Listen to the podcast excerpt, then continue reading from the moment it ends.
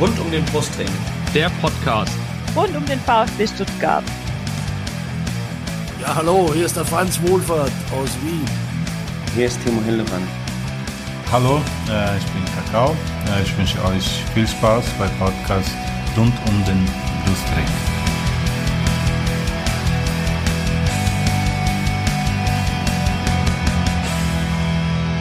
Herzlich willkommen zum Podcast rund um den Brustring.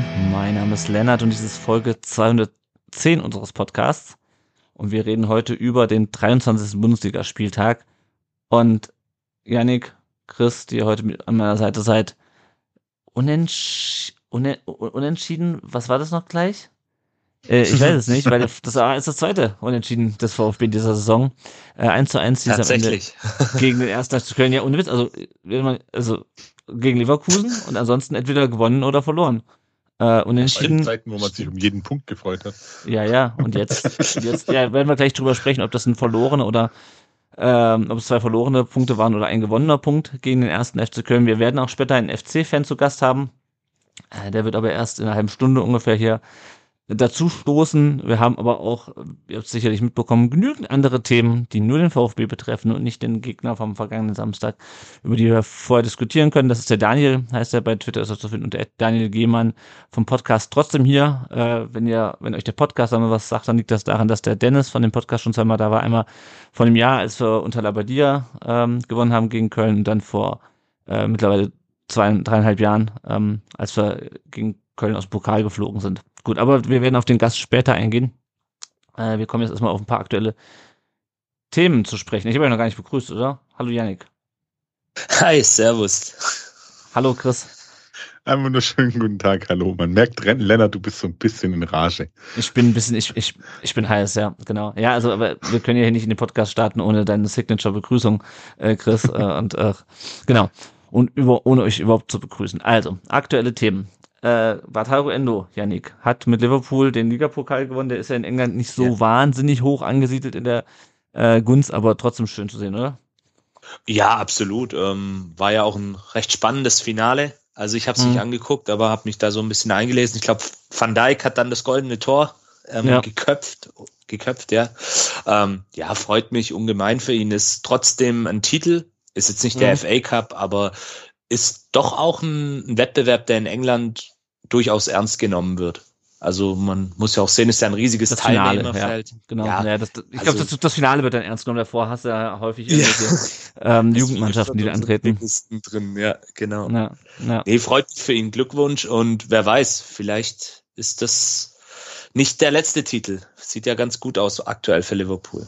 Ja, zum Abschied von Jürgen Klopp. Ich freue mich einfach, wenn dann auch, wenn du so siehst, dass Liverpool sagen, Liverpool-Fans sagen, boah, wie cool, dass der da ist. Und ich freue mich halt einfach, ich freue mich für ihn. Ich freue mich ja. ein bisschen für uns, weil der auch für uns gespielt hat. So ein bisschen hatten wir ja schon mal besprochen, so wie bei, wie bei Sammy Khedira damals. Ja, da hat man sich einfach gefreut, wenn der mit Real Titel geholt hat oder, oder, oder mit Juve, weil es halt einer. Absolut, absolut, ja. Einer, einer von uns ist. Genau. Anderer ähm, ehemaliger VfBler, äh, auch Japaner, Shinji Okazaki, Chris, beendet seine Karriere. Was sind Sehr schade. Achso, ja, was heißt sehr schade? Also äh, habe ich gerne wirklich im, im VfB-Trikot ja. gesehen. Fand, fand ich echt einen ganz, ganz arg coolen Typ. Tatsächlich, meine Frau hat auch noch ein Okazaki-Trikot. Die war so, was, der spielt noch? Mhm. ja, nee, bald nicht mehr. Äh, aber ich meine, gut, wenn man, wenn man seinen Werdegang sieht, ähm, was hat er Premier League auch gewonnen, ne? Mit Leicester damals, ja. Ja, mit, und, und das ist dann ähm, schon auch, auch eine Leistung nochmal und viel rumgekommen und ab wenn der Körper jetzt auch einfach nicht mehr mitmacht, dann äh, ist er, denke ich, auch clever genug zu sagen, nee, macht ja. da keinen Sinn mehr. Und deswegen, ich denke, tolle Karriere und ich, ich fand es damals schade, dass er nach Mainz gegangen ist. Ähm, Grüße an die Mainzer an der Stelle nochmal, aber ja. Ich fand es schade, dass Bruno Labbadia ihn falsch eingesetzt hat. Das weiß ich nämlich noch ganz genau. Äh, denn er wurde ich weiß nicht, ob er ihn als Außen, äh, ich glaube, wir hatten ihn als Mittelstürmer eingesetzt, aber er ist eigentlich Flügelstürmer oder umgekehrt. Ich weiß es nicht. Ich komme Christian ja, auf jeden Fall. Aber, ich weiß auf jeden Fall, dass er ihn völlig falsch eingesetzt hat, was dazu geführt hat, dass äh, Okazaki bei uns nicht die Effektivität im Sturm hatte. Äh, die dann ja, der ist ja in, in Mainz nochmal richtig explodiert, genau. Genau. Ja, ja, ja. Na gut. Ähm, dann gab es noch die Nachricht, dass gegen Heidenheim Ende, nicht Ende Oktober, sondern Ende März, ich weiß nicht, warum ich hier Oktober geschrieben habe, wahrscheinlich wollte ich Ostern schreiben, Ähm, um Ostern rum ist das Heimspiel gegen Heidenheim und dann soll das Stadion endlich fertig sein. Äh, und äh, nicht mehr diese riesige Lücke auf der Haupttribüne ähm, klaffen. Das ist auch eine schöne Nachricht und es gab noch einen ganz interessanten Artikel äh, von Phil Meisel bei Mein VfB zu den Kaderplanungen im nächsten Sommer. Was ich ganz interessant war, war, Janik, dass äh, Nübel und Undorf sowohl bleiben äh, wollen, was ja jetzt mhm. nicht verwunderlich ist, weil die haben beide äh, mehr oder minder die Saison ihres Lebens. Ich meine, gut, und, äh, Nübel hat schon bei, bei Bayern gespielt, äh, mehr oder minder, und Undorf hat, ähm, hat die belgische Liga zu Klump geschossen, aber nichtsdestotrotz. Ähm, aber sie sollen vor allem auch bleiben. Das fand ich interessant. Ja, man ähm, bemüht sich scheinbar um Lösungen finanzieller Natur. Finde ich auf jeden Fall eine schöne Nachricht. Ähm, also bei UNDAF war es ja auch schon so ein bisschen absehbar. Da mhm. haben es ja auch die Verantwortlichen durchklingen lassen, äh, inklusive Sebastian Hoeneß. Gute Besserung an der Stelle. Der ist ja aktuell ja. Ähm, krankheitsbedingt ähm, zu Hause. Ähm, das ist auf dem Pott, ja. ja. Ja, ja, das wollte ich jetzt nicht so sagen, aber gut. Zurück zum sorry, Thema. Sorry, ja, Sebastian. Bei, bei, bei, bei, bei UNDAF ähm, war es ja ein Stück weit absehbar. Ähm, mhm. Bei Nübel finde ich das auch ein, ein schönes Zeichen. Du hast es richtig gesagt, beide sind aktuell so ein bisschen in ihrer Prime-Phase, wie man heutzutage sagt. Also Die jungen spielen, Leute sagen, ja. ja, die jungen Leute, genau, die jungen Leute heutzutage und haben maßgeblich ihren Anteil an dieser tollen Saison des VfBs und wissen auch, glaube ich, beide hier ihre Rolle zu schätzen. Also das sind ja auch beides zwei schlaue Köpfe und dementsprechend, also ich ich würde es auf jeden Fall begrüßen, wenn die zwei nächste Saison dann mit dem VfB in irgendeinem europäischen Wettbewerb mit am Start sind. Also tolle Nachricht. Ich bin mal gespannt ähm, bei, bei Nübel vor allem, wie man das deichseln mhm. kann. Da gab es jetzt auch mit Max Eberl eine neue Personalie bei Bayern in dieser Position, ähm, der sich dann auch diesem Thema annehmen wird. Der ist ja jetzt auch dafür bekannt in der Branche, dass er ein sehr, sehr guter Verhandler ist. Das ist natürlich gut für den FC Bayern, schlecht für uns. Also da bin ich mal gespannt, was man mhm. da für eine Lösung findet, weil wir wissen ja alle, es müsste ja der Vertrag dann auch mit ihm entsprechend bei Bayern dann verlängert werden. Oder was ich mir aber tatsächlich zum jetzigen Zeitpunkt noch nicht vorstellen kann, man schafft es tatsächlich, ihn irgendwie zu verpflichten. Aber ich denke, erst wird auf dieses erste Modell dann, was auch schon oft ja. berichtet worden ist, hinauslaufen. Und wie gesagt, Dennis Undaff, ich glaube, da brauchen wir nicht viel dazu sagen. Cooler Typ, ein toller Spieler, der jetzt wahrscheinlich auch eines seiner Highlights erleben wird, wenn er dann tatsächlich für die Nationalmannschaft nominiert wird und vielleicht sogar ein großes Turnier dann im Sommer spielt. Also mhm. sehr spannend und sehr, sehr schöne Aussichten in dieser Beziehung. Ja, also was, was die Beine angeht, da glaube ich nur, dass die weiter im Brustring-Trikot äh, auflaufen, wenn sie nicht in irgendeinem Europapokal spielen für uns, sondern in der Champions League, äh, Chris, oder? Äh, denke ich schon, ja. Also Champions League und dann hast du hoffentlich auch die wirklich die Option, beide zu halten. Wobei ich tatsächlich ähm, Under für wichtiger halte, muss ich ganz ehrlich sagen, weil äh, jetzt ja hinten jetzt gerade also ich schätze Nübel inzwischen auch brutal gut äh, oder brutal gerne und sehe ihn auch gerne und vor allem bei uns dann auch. Also ist top top Torhüter, der hat einiges da bewegt. Ähm, nur wenn du halt wirklich den Plan mit mit äh, Simon hast und und der auch mhm.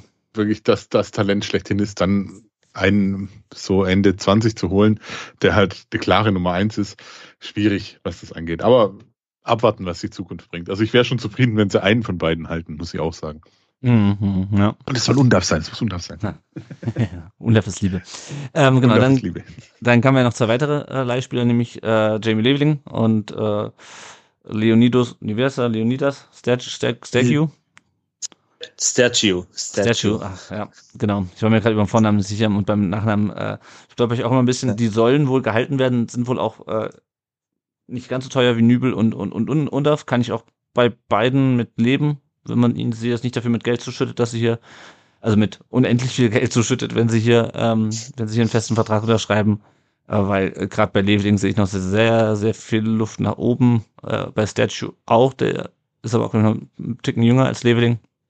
Ähm. Also, ja. Finde ich aber okay. Ähm, relativ eindeutig ist die Sache bei Anthony Rouault, dessen, äh, da greift nämlich die Kaufpflicht, sobald der VfB die Klasse hält und äh, das dürfte es könnte schon jetzt gegen Wolfsburg der Fall sein, dass wir recht, rechnerisch, rechnerisch auch die Klasse halten. Äh, spätestens dann aber irgendwann in den nächsten Wochen gehe ich davon aus, dass, also keine Ahnung, die werden, die verhandeln ja eh schon. Also ich gehe davon aus, dass der fest zu uns wechselt, weil irgendwann kann der VfB nicht, nicht mehr absteigen. Janik der Hut ähm, soll zu teuer sein wohl im Gesamtpaket. Ähm, ich kann es nachvollziehen. Also der kommt halt auch von Brighton und hat halt auch einen mhm. äh, guten Vertrag unterschrieben. Ähm, ja, ist okay, oder? Also ich finde es okay, muss ich sagen.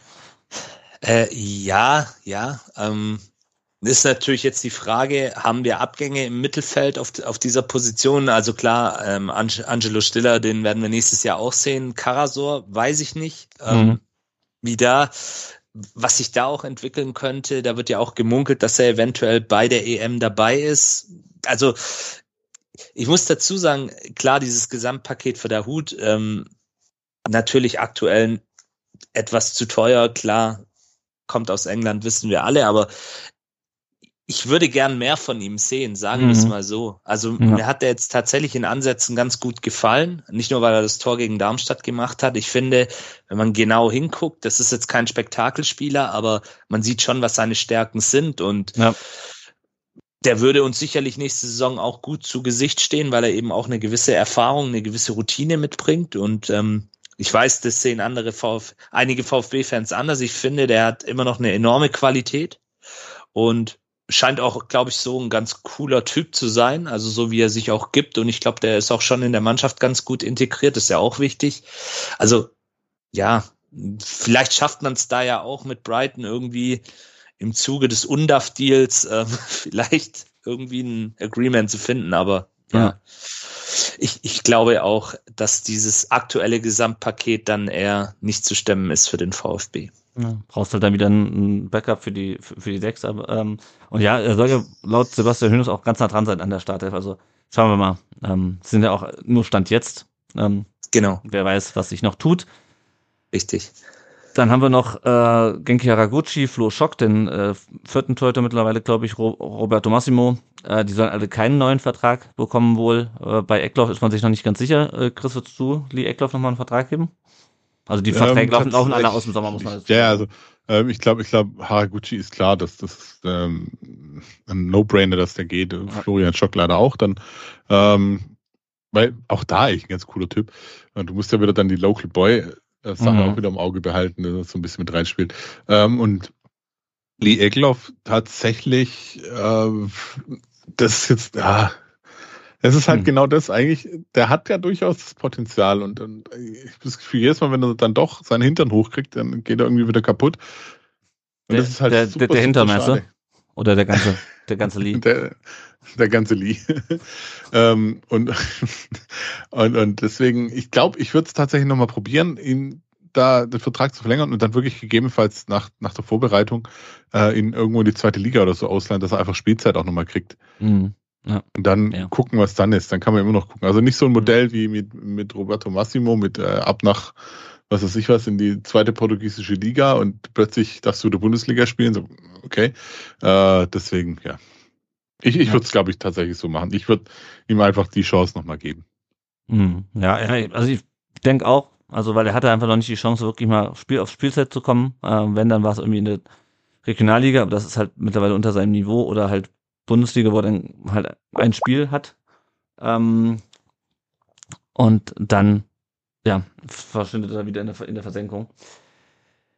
Jo, äh, dann haben wir noch die Leihspieler, über die reden wir hier regelmäßig. Da war noch äh, die Info, dass Fagir, Castanaras, Milosevic und Sanko wohl Perspektive haben eher Diaz, Perea, Beyas und Pfeiffer eher nicht. Ähm, aber auch das überrascht uns nicht, weil wir reden ja jede Woche darüber, wie die so performen. Ähm, genau, Milosevic ist verletzt, Castanaras mit Ulm auf Aufstiegskurs, Fagier mit in Eversberg auch nicht ganz schlecht und Mosanko. Ja gut, da wartet man irgendwie auch darauf, dass der nochmal so richtig explodiert, aber der ist natürlich auch erst 20, glaube ich. Und noch relativ jung. Das war ja mit 18, als er die große Verletzung hatte. Genau, also soweit zum Kader. Es wird auf jeden Fall ein spannender Transfersommer. Äh, schon allein, weil wir, glaube ich, neun Stürmer zurückbekommen von den Laien. Oder sieben, oder nee, neun sind es nicht, aber von den sieben Leihspielern sind, glaube ich, oder acht Leihspielern sind sieben. Sind sieben Stürmer. Ähm, genau, also wird auf jeden Fall spannend und das ist die perfekte Überleitung zum morgigen, beziehungsweise wenn ihr das hört, wahrscheinlich heutigen Donnerstag, denn am heutigen Donnerstag, ich bleibe jetzt mal im Präsens, tritt zusammen der Aufsichtsrat des VfB Stuttgart und er tritt zusammen mit zwei neuen Mitgliedern, und zwar Lutz Meschke und Albrecht Reimold. Das sind die Vertreter des neuen äh, Anker-Investors oder neuen Investors von Porsche. Ähm, und da steht wohl auch zur Debatte, ähm, wer Vorsitzender des Gremiums wird. Also man muss vielleicht dazu sagen, bisher äh, hatten die Vertreter des VfB e.V. im Aufsichtsrat eine Mehrheit von äh, 6 zu 3, also die drei Präsidiumsmitglieder und dann noch die drei vom VfB entsandten ähm, Menschen Beate Beck-de Hade, äh, Tanja Gönner und Alexander Kläger, heißt der, glaube ich, von SAP. Ähm, genau. Da waren es, und dann waren halt auf der anderen Seite zwei Menschen von Mercedes und Tobias Röschel von Jakko, die ja ein Prozent halten. Und wenn jetzt die beiden Herren von, ähm, von Porsche einziehen, dann ähm, sind es halt zwei mehr auf der Investorenseite. Das heißt, der VfB e.V. hat, obwohl er 75 Prozent der Anteile hält, äh, nur noch eine knappe 6 zu 5 Mehrheit, also quasi 50 plus 1. Chris, ähm, kannst du verstehen, warum man die Mehrheitsverhältnisse nicht entsprechend der Anteile anpasst im Aufsichtsrat? Nö. Gut. Klare Antwort. Äh, ich kann es nämlich, nämlich, nämlich ehrlich gesagt auch nicht verstehen. Also ich meine, ich gehe davon aus, dass die, ähm, ich gehe davon aus, dass die, dass die Berufung und die Größe des Aufsichtsrats irgendwie in der Hauptversammlung der AG festgelegt wird unter den Anteilseignern vermutlich. Ähm, vielleicht passiert das noch, aber bis das passiert, haben wir äh, eine Mehrheit von einer Stimme für den e.V. Und mir kann natürlich jeder groß und breit erzählen, dass es nur einen VfB gibt. Wir haben jetzt wieder beim Thema ähm, Investorenstreit in der DFL gesehen, dass es halt nicht der Fall ist, wenn der äh, Aufsichtsratsvorsitzende und äh, e.V.-Präsident auf seinem Privataccount einen Tweet rauslässt, äh, den der Verein, äh, offiziell Vereinsaccount, fünf Minuten später wieder einkassiert quasi. Also, ne, das muss mir ja keiner erzählen. Äh, und auch sonst wird, glaube ich, gerade deutlich, dass es mit dem einen VfB ähm, nicht, weil es nicht so wahnsinnig weit her ist. Man könnte vielleicht von einem Klepperle-Verein sprechen.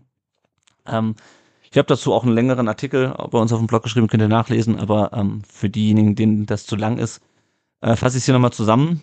Ähm, es geht darum, wer dem äh, Aufsichtsrat vorsteht, als Aufsichtsratsvorsitzender. Und wir erinnern uns alle, äh, im Zuge der Ausgliederung wurde uns versprochen, in Anführungsstrichen, ich glaube, es wurde nirgendwo schriftlich festgehalten, dass der Aufsichtsratsvorsitzende, dass der EV-Präsident immer auch den, der Aufsichtsratsvorsitzende der AG ist. Das ist mit dem Aktienrecht soweit nicht vereinbar, äh, wie ich es auch gelernt habe, weil ähm, der Aufsichtsrat aus seiner Mitte einen Vorsitzenden wählt und das kann halt jeder sein. Ja, auch, Tobi, auch Tobias äh, Röschel heißt er, glaube ich, genau. Von Jakko, auch wenn er nur ein Prozent hält. So, aber der Wolle hat uns damals versprochen, Janik, ähm, dass der EV-Präsident immer auch der Aufsichtsratsvorsitzende ist. Und ich glaube, mit der Haltung haben auch viele Menschen äh, die letzten Präsidentschaftswahlen begangen, oder? Dass man davon ausging, derjenige, den wir jetzt wählen, der ist dann auch Aufsichtsratsvorsitzender der AG. Richtig, genau. Also mit dieser Prämisse, dass eben jemand, der den EV auch quasi vertritt und ich mal's jetzt mal ein bisschen kitschig aus, auch den EV im Herzen trägt, also der quasi das auch lebt, ähm, der wacht dann quasi auch über dieses Gremium, beziehungsweise hat den Vorsitz über diesen Aufsichtsrat. Das ist, glaube ich, schon für viele auch ein Grund gewesen, wenn vielleicht auch Zähneknirschen dieser ganzen Geschichte zuzustimmen. Mhm. Und ich muss, ich habe es ja selber auch schon mal ausgeführt, also der EV ist größter Anteilseigner der AG, 75 plus 1 Prozent. Der Präsident, wir haben den Präsidenten gewählt als höchsten äh, Vertreter des Vereins, also dieses Anteilseigners. Und wir haben nicht irgendwie, ähm, wir haben nicht äh, Rainer Adrian äh, gewählt zum Präsidenten oder ähm, Christian Riedmüller, sondern Klaus Vogt. Was man jetzt von dem persönlich äh, hält, mhm. lass ich mal, lass ich mal beiseite. Wir können auch sagen, wir hätten rein hypothetisch Winnie Schäfer äh, zum VfB-Präsidenten gewählt. Gottes Willen. Oder, oder keine äh, Ahnung. Irgend so ein, irgend so ein Red Bull-Fritzen. Ist egal. Ne? Also wir haben auf jeden Fall eine Person, hier. eine Person zum EV-Präsidenten gewählt und das, der vertritt und nicht das Präsidiumsmitglied äh, oder auch nicht der Vizepräsident, der vertritt, ist der höchste Vertreter des Vereins. So, und der sollte meiner Meinung nach auch das höchste Aufsichtsamt, also klar, der EV hat in der AG dann nur noch den Aufsichtsrat als Einflussmöglichkeit und mhm. nicht den Mann das Operative. Und der sollte meiner Meinung nach auch ähm, dem Gremium vorstehen, dem höchsten Aufsichtsgremium der AG, weil wir haben schon, wir hatten schon früher nicht viel Kontrolle über den über den Laden. Äh, wir haben seit der Ausgliederung noch weniger und das äh, ist so neben dem Vereinsbeirat, der den, der das Präsidium irgendwie kontrollieren soll, was mal mal gut, mal weniger gut klappt. Das ist halt so unser letzter Zugriff noch auf das, was im Fußball passiert. Und das sind ja durchaus Sachen, die halt nicht alle, aber viele Mitglieder des VfB, finde ich, äh, bewegen. Ich möchte jetzt die anderen Abteilungen nicht kleinreden, aber der VfB ist halt nur wirklich primär für seine Fußballabteilung bekannt, beziehungsweise für seine Fußball AG jetzt mittlerweile. Ähm, ja, also das ist zumindest meine Haltung. Ich weiß nicht, wie, wie ihr es seht oder ob ihr da sagt, ja, also wenn das halt, wenn der Typ halt ungeeignet ist, dann könnte es auch wer anders machen. Also ich bin da wirklich, also ich sehe es so, aber ähm, ich äh, weiß nicht, ob ihr es, ob ihr es anders seht. Ja, es ist halt so eine, so eine grundlegende Debatte einfach. Es wurde was versprochen, es wurde was gesagt und ähm, es, es gibt ja diese Berichte, vielleicht der ein oder andere da draußen hat ihn auch schon gelesen, Business Insider, Bildzeitung, also mhm. alles auch aus dem Axel Springer Verlag. Aber ähm, egal wie man jetzt auch zu diesem steht, die sind ja meistens dann doch sehr gut informiert, haben gute Quellen auch. Und ja, ich, ich ich finde es halt, das ist so eine, so eine weitere Beschneidung. Du hast es ja gerade ausgeführt, dieser einer der letzten Instanzen, wo du als EV, ja, auch als Mitglied noch so ein bisschen Einfluss hast auf dieses mhm. Profigeschäft. Also mag jetzt vielleicht ein bisschen naiv klingen. Wir wissen alle, wie das Business läuft und ja, jetzt kann man sagen, man hätte es vielleicht auch ahnen können, dass wenn da jemand hergeht und viel Geld investiert, sich Anteile kauft, dann auch mitreden möchte klar, das werden jetzt wird jetzt wahrscheinlich auch die andere Seite ein bisschen argumentieren. Gibt ja wohl auch eine Vereinbarung laut dem Artikel. Mhm. Ja, genau, wollte, wollte ich gleich noch zu kommen, ja. Ah, okay, okay, sorry, jetzt habe ich das Alles schon gut. vorweggenommen. Ähm, Alles gut. Weil das ist für mich halt auch so ein Thema, wenn es da wirklich so ein Schriftstück gibt. Ich bin jetzt kein Jurist, ich kenne mich auch in dieser Rechtslage nicht ganz so gut aus, aber für mich jetzt als einfaches Mitglied und Fan, äh, wenn es so ein Schriftstück gibt, so eine Vereinbarung und die wird von allen Beteiligten unterzeichnet, ja, dann muss ich ja das alles irgendwie mal wieder hinterfragen beim VfB. Also jetzt mal ganz kurz zusammengefasst, ja. Lennart, du wirst dazu gleich sicherlich auch noch Stellung nehmen, aber das ist wieder so eine Gemengelage und ähm, zeigt dann halt auch wieder, ja, ich drück's jetzt auch extra noch mal ein bisschen überspitzt aus, ja, die Schattenseiten so eines Investorentums. Wir haben uns ja. gefreut, ja, mit Porsche ein toller Partner, aber das ist dann halt die andere Seite der Medaille. Ja, ja. Wobei, da kurz mal reingrätschen möchte, ähm, mhm. weil du sagst, ja, mit Porsche dann ein toller Partner, aber halt auch ein, mit Porsche ein Partner, der wirklich weiß, wie solche, wie so ein Business auch funktioniert und wie so, so solche Sachen eigentlich auch laufen ja, sollten. Ja, klar, natürlich, ja. Ähm, und wenn, wenn ich dann hier lese, Mercedes hält sich da zurück, okay, ja, ähm, da gab es auch viel verbrannte Erde, aber trotzdem ist dann immer noch die Frage, äh, du kannst ja, was weiß ich, wen als VfB-Präsidenten wählen und ähm, also wie gesagt, ich, ich weiß nicht, inwieweit da, da Klaus Vogt äh, da schon im Vorfeld immer oder da schon Erfahrung hatte mhm. äh, oder, oder da wirklich auch ja klar, Erfahrung kriegst du, wenn du es selber machst und irgendwann musst du irgendwo anfangen, natürlich. Das ist auch alles richtig. Nur halt, ähm, wenn da jetzt bei rauskommt, also das ist ja, muss es vielleicht auch mal so sehen. Mercedes hat es schon mal bemängelt, jetzt kommt Porsche und bemängelt es schon von Beginn an quasi. Also so, so steht es zumindest geschrieben, ob es wirklich mhm. so ist. Ja, mhm. sind wir wieder an dem Punkt. ähm, ja, wir sind alle nicht dabei, wir können es alle nicht wirklich ja, genau dann sagen. Ähm, ich, genau. ich tue mir da echt mhm. schwer. Ich tue mir da wirklich schwer. Und äh, ja, du kannst quasi, verzeihen den Begriff jetzt, aber du kannst jeden Jockel zum VfB-Präsidenten machen. ähm, und der, der dann die AG leitet, ja, so wurde es versprochen, aber es ist auch, muss man überlegen, wer hat das versprochen? Also, wenn Wolfgang Dietrich mir was verspricht, dann, ja, hm, äh, ja, ja. weiß ja, also, ich nicht, ob ich also da ich so seh, viel drauf gebe. Ich sehe die, ich sehe die, ähm, ich sehe diese, diese Diskussion natürlich schon auch noch, ja, also, wenn wir jetzt so bescheuert gewesen wären und hätten Friedi zur Präsidentin gewählt und die wäre jetzt ja, Aufsichtsratsvorsitzende, ähm, das möchte, möchte ich mir nicht ausmalen, aber mir, also mir geht's halt, mir geht's halt um so eine, um so eine grundsätzliche Geschichte. Wenn. Die, wenn es jemanden gibt, der zu entscheiden hat, dass der EV-Präsident nicht mehr als Aufsichtsratsvorsitzender geeignet ist, dann sind das meiner Meinung nach die Mitglieder. Weil die wählen den EV-Präsidenten. Ja? Also ich weiß, dass der, dass der Aufsichtsrat selber seinen Vorsitzenden wählt. Ähm, und ich weiß, dass es das Versprechen von Wolfgang Dietrich relativ wenig wert sind. Ähm, du öffnest damit halt nur Tür und Tor, dass halt der EV nicht mehr das Sagen hat in der AG. Meiner Meinung nach. Weil, also, wenn der EV das Sagen hätte und mit einer Stimme sprechen würde, dann würde der EV sagen, unser Präsident äh, ist, äh, wird Aufsichtsratsvorsitzender und äh, dann wählt, äh, dann stimmt der Aufsichtsrat mit 6 zu 3 bisher oder 6 zu 5 Stimmen dafür. Und das Thema ist durch. So.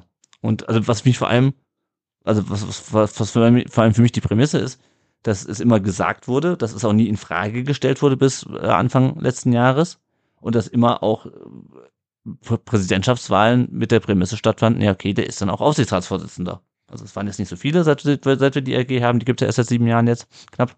Aber trotzdem. Ähm, und dann ist es für mich Mitgliederverarsche zu sagen, äh, ja gut, wir, ähm, äh, ist es jetzt doch nicht mehr. Weil dann wählt man vielleicht auch den Aufsicht, den, den, den, den, den Präsident unter ganz anderen Vorzeichen. Also mhm. weiß ich nicht. Also hinterher zu sagen, ähm, ja, okay, wir ändern jetzt es aber, nachdem ihr ihn zum Prä Präsidenten gewählt habt und implizit auch, weil ihr vielleicht gar nicht wusstet, dass es kein Automatismus ist, ähm, damit in den, in den Aufsichtsrat und als Vorsitzenden, dann finde ich es im Nachhinein schwierig zu sagen, oder finde ich das, was jetzt passiert ist, schwierig. Also ich habe es ja gerade schon ange, äh, angerissen, äh, Christian Riedmüller hat äh, vor einem Jahr ungefähr im Schwäbischen Tagblatt ein Interview gegeben, wo er sagt, boah, also der EV-Präsident muss jetzt nicht unbedingt Aufsichtsratsvorsitzender sein. Ich würde mir das aber auch nicht zutrauen. Da braucht man jemanden mit Erfahrung. Ähm, und äh, dann kam das Thema jetzt nochmal auf vor dem Freiburg-Spiel, da soll es eine Klausurtagung gegeben haben, hat dann Carlos Urbina natürlich, wer sonst, berichtet, ähm, wo es um das Thema gehen sollte. Das ließ schon leicht aufhorchen. Und dann kam jetzt diese Woche äh, der Business Insider, Janik, du hast es ja schon erwähnt, der berichtet hat, dass es ähm, dass äh, Klaus Vogt im Sommer, als es darum ging, das Weltmarkenbündnis festzuzurren, zugesichert hat, ähm, den Aufsichtsratsvorsitz zu räumen. Ähm, und Porsche hat das auch nochmal explizit bestätigt, ähm, was bisher auch noch keiner wusste. Ich lese mal kurz das Zitat vor von dem Porsche-Sprecher. Nach intensiven Gesprächen mit Klaus Vogt und den Mitgliedern des Aufsichtsrats möchte Porsche, wie von Klaus Vogt zugesagt, einen Neuanfang im Aufsichtsrat mit einem neunten Aufsichtsratsvorsitzenden, der idealerweise, muss man unterstreichen, idealerweise aus dem Kreis der ähm, vom EV gestellten Aufsichtsratsmitglieder stammen sollte. Porsche strebt die Übernahme des Aufsichtsratsvorsitzes nicht an. So, das heißt also, Porsche sagt ganz eindeutig, wir wollen Neuanfang im, im Aufsichtsrat, wir wollen einen neuen Aufsichtsratsvorsitzenden. So, und das soll Klaus Vogt zugesichert haben. Die Bild Bericht davon, dass es schriftlich äh, geschehen sein soll. Ähm, angeblich soll, das hat es Sky berichtet, also angeblich soll äh, Klaus Vogt das nur vorbehaltlich eines Mitgliedervotums ähm, zugesichert haben, wobei ich mich frage, wie das Mitgliedervotum aussehen soll. Ja, ja genau, wie, wie, soll das funktionieren einfach so, so zwischendurch? Also, also es eine Online-Umfrage oder was auch Ja, genau, es gibt die, nee, es äh. gibt, es gibt, es gibt seit der letzten Mitgliederversammlung die Möglichkeit in der Satzung. Das war eine von diesen ja, ewigen Sätzen, ja, Satzungsänderungen, weswegen die sich noch auf die Jahre bekommen haben. Nur ich frage mich, wie soll denn die Frage lauten? Wollt ihr Klaus Vogt oder 14 Millionen Euro? Oder was? Also, ja, aber geh, geh mal. Du or die. Ja, ohne Witz, gehen wir mal davon aus, dass im letzten Sommer die gesagt hätten, also Leute, wir haben hier diesen richtig geilen Deal mit Porsche, aber die wollen, dass ich als Aufsichtsratsvorsitzender zurücktrete. Liebe Mitglieder, wollt ihr richtig geile 40 Millionen Euro haben? Ähm, gut, wir wussten alle noch nicht, dass wir in die Champions League einziehen ähm, zu dem Zeitpunkt. Ähm, oder wollt ihr den, den ollen Klaus Vogt behalten? Jo.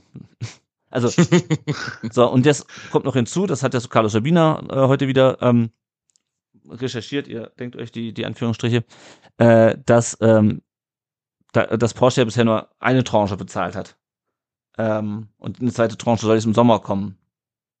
Und die ist wohl an bestimmte Bedingungen geknüpft. Ob das stimmt, wissen wir nicht. Ja, äh, weiß ich nicht, was das für Bedingungen sind. Ob die Bedingungen dann sind, dass, dass, ähm, dass Vogt dem, den, den Posten jetzt räumt, ob diese Mitgliederbefragung irgendwann nochmal kommt. Ja?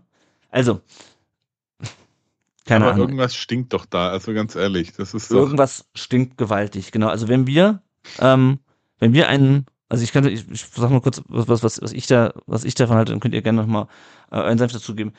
Wenn dieser tolles, dieses tolle Weltmarkenbündnis davon, dass wir jetzt haben, dass das geclosed und gesigned und was nicht alles ist. Wenn das davon abhängt, dass ein Investor, der 10% an der AG hält, bestimmen darf, dass der EV-Präsident nicht mehr Aufsichtsratsvorsitzender ist, dann haben wir ein ganz dickes Problem.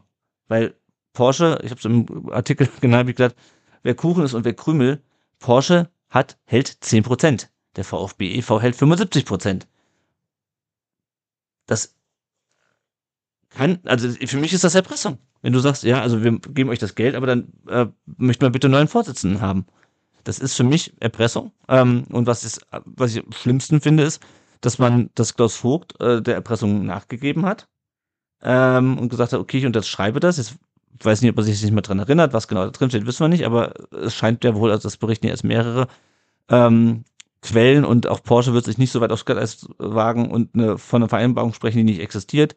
Ähm, Klaus Vogt hat das quasi, das, wofür er de, nicht die Jura, aber de facto gewählt wurde, gibt das auf, erzählt das keinem und hat, sitzt das einfach aus.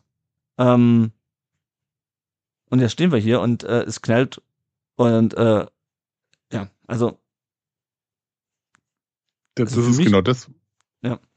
Das, das ist genau sag, sag ruhig, Punkt. Mir, mir fehlen gerade ein bisschen die Worte. Wieder. Ja, ja, das, aber das ist genau dieser Punkt. Also ähm, zum einen, klar, äh, wenn, wenn da diese Verhandlungen stattgefunden haben und das ist ich was und das halt so mit eine Voraussetzung war und das auch irgendwo äh, gemacht wurde, okay, ist es äh, extrem schwierig, nenne ich es mal.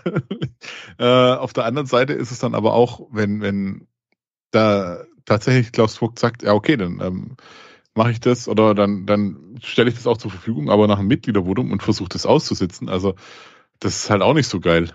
Ähm, dass da dann, dann wirklich so, ähm, ja, mal, mal gucken, ja, wir warten einfach noch, wir warten einfach noch, wir warten. Vielleicht steckt auch was ganz anderes dahinter, wir wissen es halt auch nicht. Vielleicht ja, kann es Klaus Vogt aus gesundheitlichen Gründen nicht mehr machen. Ja, aber, auch nicht. aber dann, dann, dann, dann sag es doch. Also die Schutz ja, zu haben, die genau Schutz zu haben, vor, vor, vor vier Wochen zu sagen, naja, also man hätte die Leute schon mal mitnehmen müssen, wenn es um den, um den ähm, Investorendeal geht und selber Sachen zu unterschreiben oder zuzusagen, wie auch immer, in einem in der Form, dass Porsche davon ausgeht, dass er safe ist, dass er sozusagen, sobald die drin sind, er raus ist als, als Vorsitzender. Ähm, das ist schon, das ist schon hart. Und ich muss ganz ehrlich sagen, sowohl Vogt als auch Riedmüller als auch Adrian wurden meiner Meinung nach von den Mitgliedern in dem Glauben gewählt, dass das weiterhin gilt, was bisher immer gegolten hat. Ja, wobei, du hast vorher so schön gesagt, dass der EV mit einer Stimme spricht. Spricht der EV wirklich noch mit einer Stimme? Ja. Gehe ich, ja. nicht, geh ich nicht von aus, weil ich muss ganz ehrlich sagen, also morgen, bzw. heute, wenn ihr das jetzt hört, ist diese Aufsichtsratssitzung. Da wird gegebenenfalls ein neuer Aufsichtsrat gewählt. Wenn sich äh, Jacko und, äh, und Porsche und Mercedes zusammentun und sagen, äh, wir wollen wen anders, dann haben die immer noch eine Stimme weniger. Das heißt, irgendwer von den drei ähm, von den drei äh, EV-Vertretern oder von den drei vom EV entsandten Aufsichtsräten muss also für jemand anderen stimmen. Dann hätten sie eine 6 zu 5 Mehrheit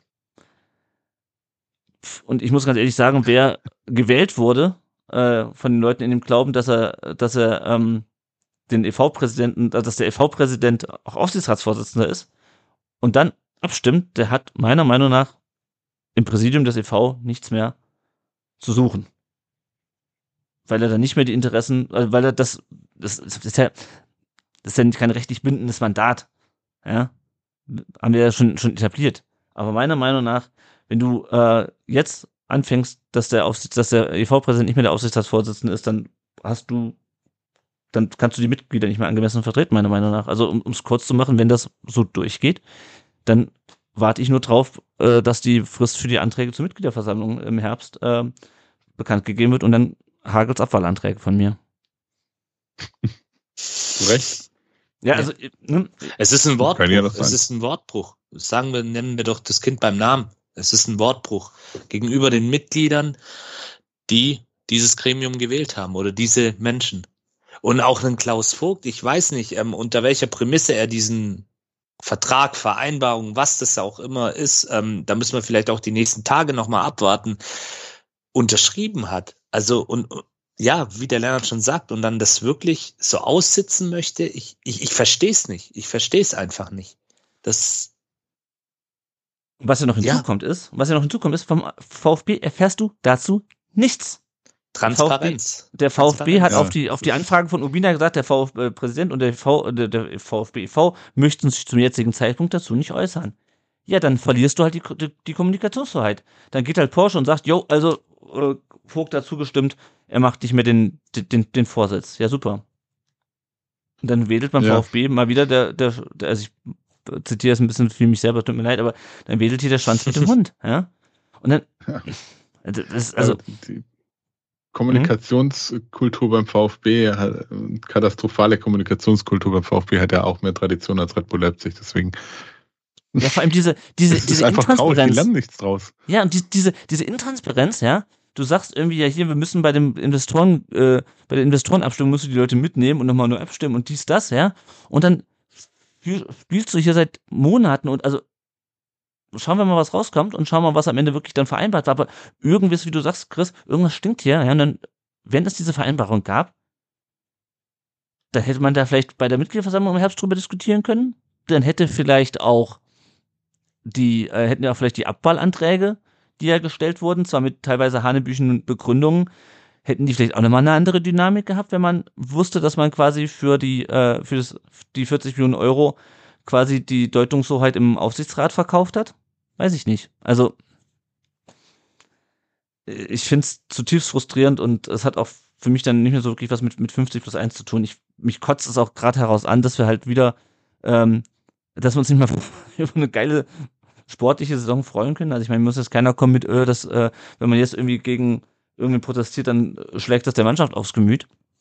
Ähm, mich nervt das einfach so, dass dieser Verein nicht zur Ruhe kommt und dass sie das nicht, also bin ich voll bei dir. Ja, absolut. Also, ich, also, also vielleicht um ein bisschen die Schärfe aus dieser Diskussion rauszunehmen, jetzt Nee, Stand nee, heute, ich, ja. ich bin heiß. nee, sag mal. Ja, deine, deine, dass wir vielleicht auch nachher einen schönen Übergang in das Sportliche haben. Ja. Ähm, jetzt warten wir vielleicht auch mal die nächsten Tage ab. Ähm, also ich finde, der VfB ist jetzt auch in der Pflicht, wirklich ein Statement rauszuhauen und nicht hier so nach dem Motto bla bla bla, ähm, wir, wir äußern uns nicht dazu, aber Porsche ähm, macht hier munter den Kommunikator. Ja, warten wir ab Vielleicht bis zur nächsten Folge wissen wir dann auch mehr. Ähm, es ist natürlich bitter. Es ist wieder so ein Rückfall in eigentlich ja, vielleicht schon längst vergangene Zeiten, ja, so, so weit vergangen sind sie noch nicht, aber trotzdem. Ich glaube, die haben, ich glaub, die haben nie aufgehört, um ehrlich zu sein, so wie ja. das, äh, den, den, Wahrscheinlich. tatsächlich auch. Das hat ja. einfach das Sportliche gerade wunderbar überlagert. Ja, yeah. Dann wieder, wenn du auch wieder siehst, dass alles bei Ubina und bei natürlich dem Althoff von der, von der Bild wieder landet, ja, der, der sich heute auch nochmal gemeldet hat. Weißt du? Das ist wieder so geil, das ist immer das fucking Gleiche. Ja, und ja. also ich möchte, und ich, ich, ich äh, kann es auch gleich, gleich äh, kriegen wir dann auch noch ähm, unseren Köln-Fan dazu, um nochmal ein bisschen Schärfe reinzubringen. Nach intensiven Gesprächen möchte Porsche einen Neuanfang.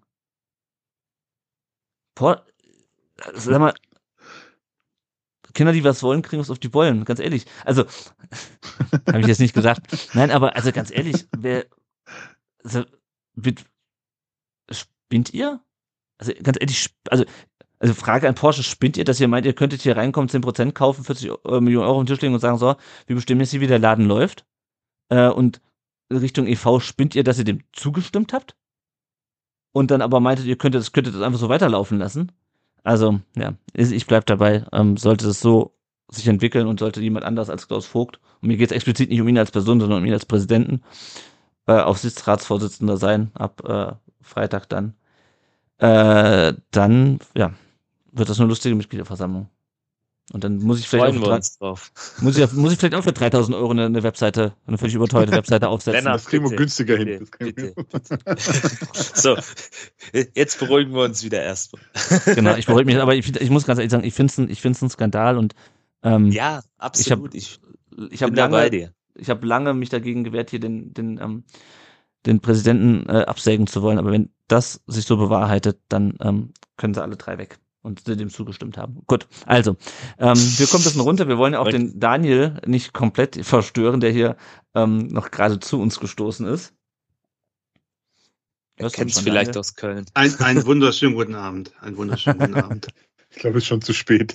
ja, ja. Tut mir leid, dass ich verspätet bin an alle. Seid ihr schon live? Wir sind, äh, nee, live sind wir sowieso nicht. Äh, so, wir, okay. ähm, wir, wir, wir nehmen auf. Ähm, genau. Ja, wir haben uns grad, wir haben uns gerade noch über unseren tollen, unser tolles Weltmarktbündnis unter, unterhalten. Ähm, Sehr gut. Ne, das ja. ist das vielleicht auch mitbekommen. Ähm, genau, aber erstmal herzlich willkommen äh, hier im Podcast, Daniel. Danke, dass du ja dir so kurzfristig auch noch die Zeit genommen hast. Ähm, ja, ich, wie gesagt, wir hatten ja schon vor zehn Minuten verabredet und äh, ich bin aber beruflich jetzt aus Frankfurt gekommen und ich sag mal, Deutsche Bahn und pünktlich, das sind zwei Begriffe, die überschneiden sich nicht hundertprozentig und dementsprechend leider jetzt etwas verspätet, aber vielen Dank, dass ich hier sein darf. Ja, sehr gerne. Ähm, wir haben ja schon gesagt, der Dennis war ja schon zweimal da. Deswegen, ich glaube, wir müssen jetzt nicht noch mal kurz groß euren Podcast vorstellen. Äh, sag nochmal den Namen, der heißt Trotzdem hier. Ähm, Trotzdem hier, der Podcast über den ersten FC Köln. Und das ist ein ständiges Auf und Ab und im Augenblick ist es eine, eine Live, äh, Psychotherapie, sage ich mal, für alle FC-Fans. Ja, das, ähm, das kann man an der Tabelle ablesen und ähm, wir haben ja auch sonst äh, durchaus mitbekommen, äh, was, was bei euch so abgeht. Ähm, wir reden ja auch gleich noch über das, über das Spiel. Genau. Ich würde sagen, wir machen nur kurz einen kurzen Werbeblock, äh, bevor wir über das Spiel reden. Und zwar, wenn ihr uns äh, nicht mit 40 Millionen und auch ohne Gegenleistung finanziell unterstützen wollt, dann könnt ihr das machen über Patreon oder über PayPal, wobei ganz ohne Gegenleistung ist es nicht. Äh, wenn ihr uns beispielsweise wie der Daniel mit 10 Dollar im Monat unterstützt, dann nennen wir euch in jeder Folge. Das gibt's aber nicht schriftlich. Ähm, und auch Marc und der Zylinder, die uns mit 5 Dollar im Monat unterstützen, äh, werden in jeder Folge genannt. Ähm, und äh, stellvertretend für alle Unterstützer auf dem Kakao-Level mit 2 Dollar im Monat nennen wir heute den Daniel aber ein anderer Daniel als der mit 10 Dollar im Monat. Und äh, könnt uns natürlich auch bei PayPal unterstützen, wann und wie häufig ihr wollt. Und wir nutzen das Geld nicht, um äh, Seru Gerassi äh, einen neuen Vertrag anzubieten oder Alexander Nübel zu verpflichten, sondern um hier das laufende, äh, die laufenden Kosten zu decken und neues Equipment zu beschaffen, wenn wir es brauchen. Alles, was ihr darüber wissen müsst, findet ihr unter rund um den Brustring.de slash Support. Wir freuen uns schon über kleine Spenden. Ja, dann würde ich sagen, springen wir direkt ins kalte Wasser, gehen wir rein ins Spiel VfB gegen Köln 1 zu 1. Einmal kurzer VfB. Startelf. Ähm, hinten Wagnumann, Rouault, Anton und Ito in der Viererkette. Karason und Stiller äh, gesetzt sowieso. Jong ähm, auf der auf der rechten Außenbahn. Äh, Mio zentral, Führig links und äh, Girassi dann vorne. Ähm, auf der Bank war über, ja, nicht wirklich überraschend Mittelstädt, weil der unter der Woche angeschlagen war. Silas äh, war auch noch auf der Bank, der war ja, das war ja sein erstes Spiel jetzt nach, dem, nach dem Afrika Cup. Ähm, genau, und Jamie Leveling äh, war dann auf der Bank, ansonsten wenig überraschend. Janik, wie fandst du die Startaufstellung? Ja, ähm, doch ganz äh, spannend. Ich habe vor allem so ein bisschen auf John geguckt, mhm. ähm, wie, wie der sich so macht, ob er vielleicht so ein bisschen die Chance für sich nutzt. Ähm, und ja, ansonsten Mittelstädt war ja schon so ein bisschen absehbar. Ähm, Silas hast du auch erwähnt. Ähm, das war ja auch ein bisschen klar, dass der noch nicht ganz bei 100 Prozent ist. Da muss man jetzt auch mal die nächsten Spiele abwarten. Aber ansonsten, ja, ähm, Pretlo, klar, wieder hinten im Tor. Ähm, Nübel ja leider immer noch so angeschlagen, war ja dann auch bei Holger Laser in der Stadionshow zu Gast. Ähm, mhm. Zeigte sich da ganz positiv und ja, ansonsten war es für mich eigentlich doch eine durchaus stimmige, ähm, ich habe es jetzt hier gerade nochmal vor mir, eine durchaus stimmige Geschichte. Ähm, Girassi war ich auch gespannt, ähm, ob er jetzt wieder so ein bisschen seinen Rhythmus findet. Und ja, bin eigentlich dann frohen Mutes mit dieser Aufstellung dann auch ins Spiel gegangen. Mhm, mh. Daniel, bei euch fehlte äh, Timo Hübers kurzfristig Innenverteidiger. Ja, ähm, ja, also wer fehlt bei uns nicht, ist die Frage, ne? also ich weiß ja nicht, wie weit ihr da oder die VfB-Fans, äh, die euch hören, äh, in der Materie sind, aber wir haben ja die Transfersperre, das heißt, wir konnten auch niemanden mhm. holen. Und wir haben aber halt zwei Leistungsträger verloren natürlich ähm, im letzten Jahr mit äh, Jonas Hector und Alice Kiri, der jetzt bei Frankfurt gut spielt, sehr gut spielt. Und das konnten wir halt überhaupt nicht kompensieren. Und wir haben so ein bisschen jetzt so eine Stammelf hat sich rausgespielt. Und äh, ja, ein zentraler Mann ist da der rechte Innenverteidiger, der Timo Hübers, der kurz vorm Spiel halt ausgefallen ist. Mhm. Ne? Und wurde dann durch Kilian ersetzt. Aber der ja. macht das eigentlich ganz gut, ne? muss man wirklich sagen.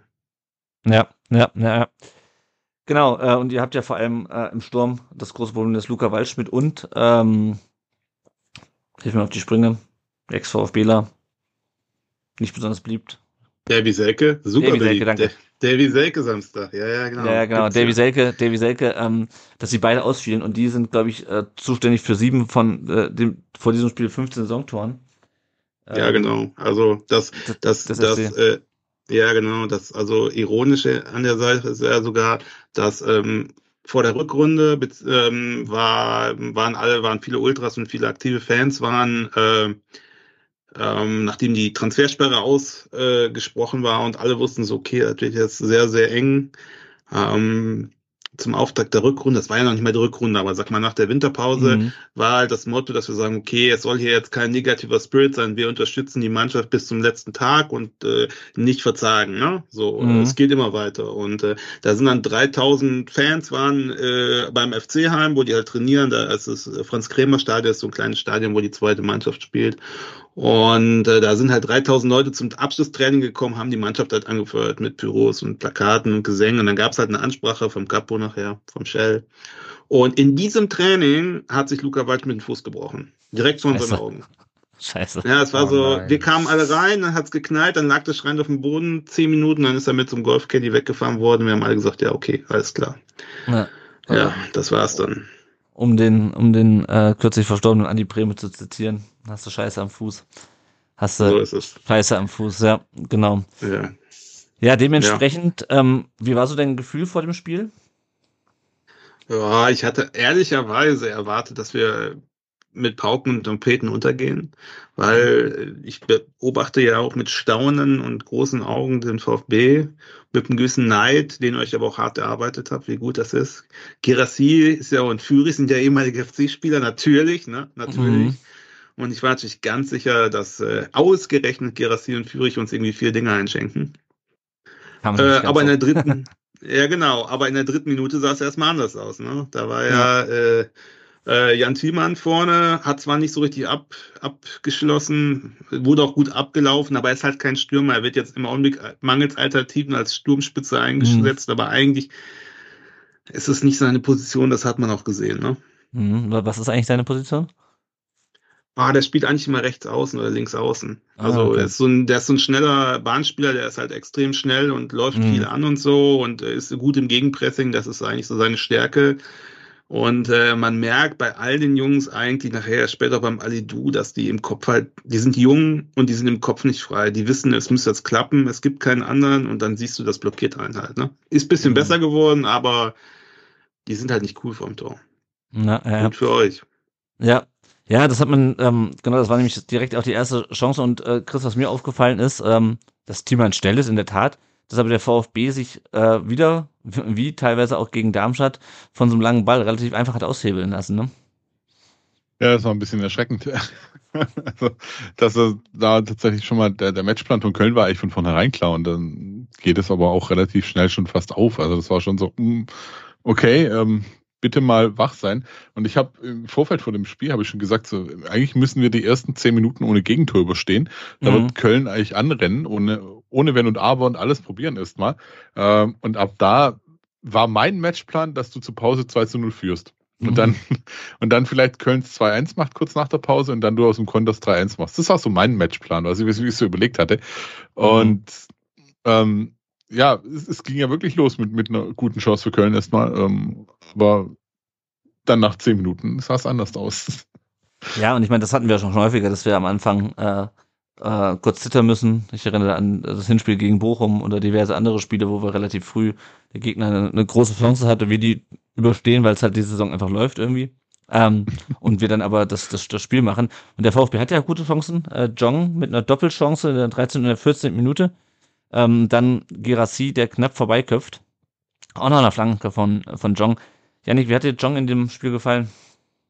Also gerade in den ersten Minuten fand ich ihn eigentlich ganz, äh, ja, ähm, engagiert, will ich mal sagen. Also Mhm. man hat da vielleicht auch ihm so ein bisschen angemerkt, ähm, ihm fehlt halt diese Routine, diese Souveränität auch ein Stück weit im Spiel, aber er hat sich dann gut reingefunden und gerade diese Flanke da in der 17. Minute, die war wirklich schön und da hat man auch gesehen, also der Junge kann mit dem Ball umgehen.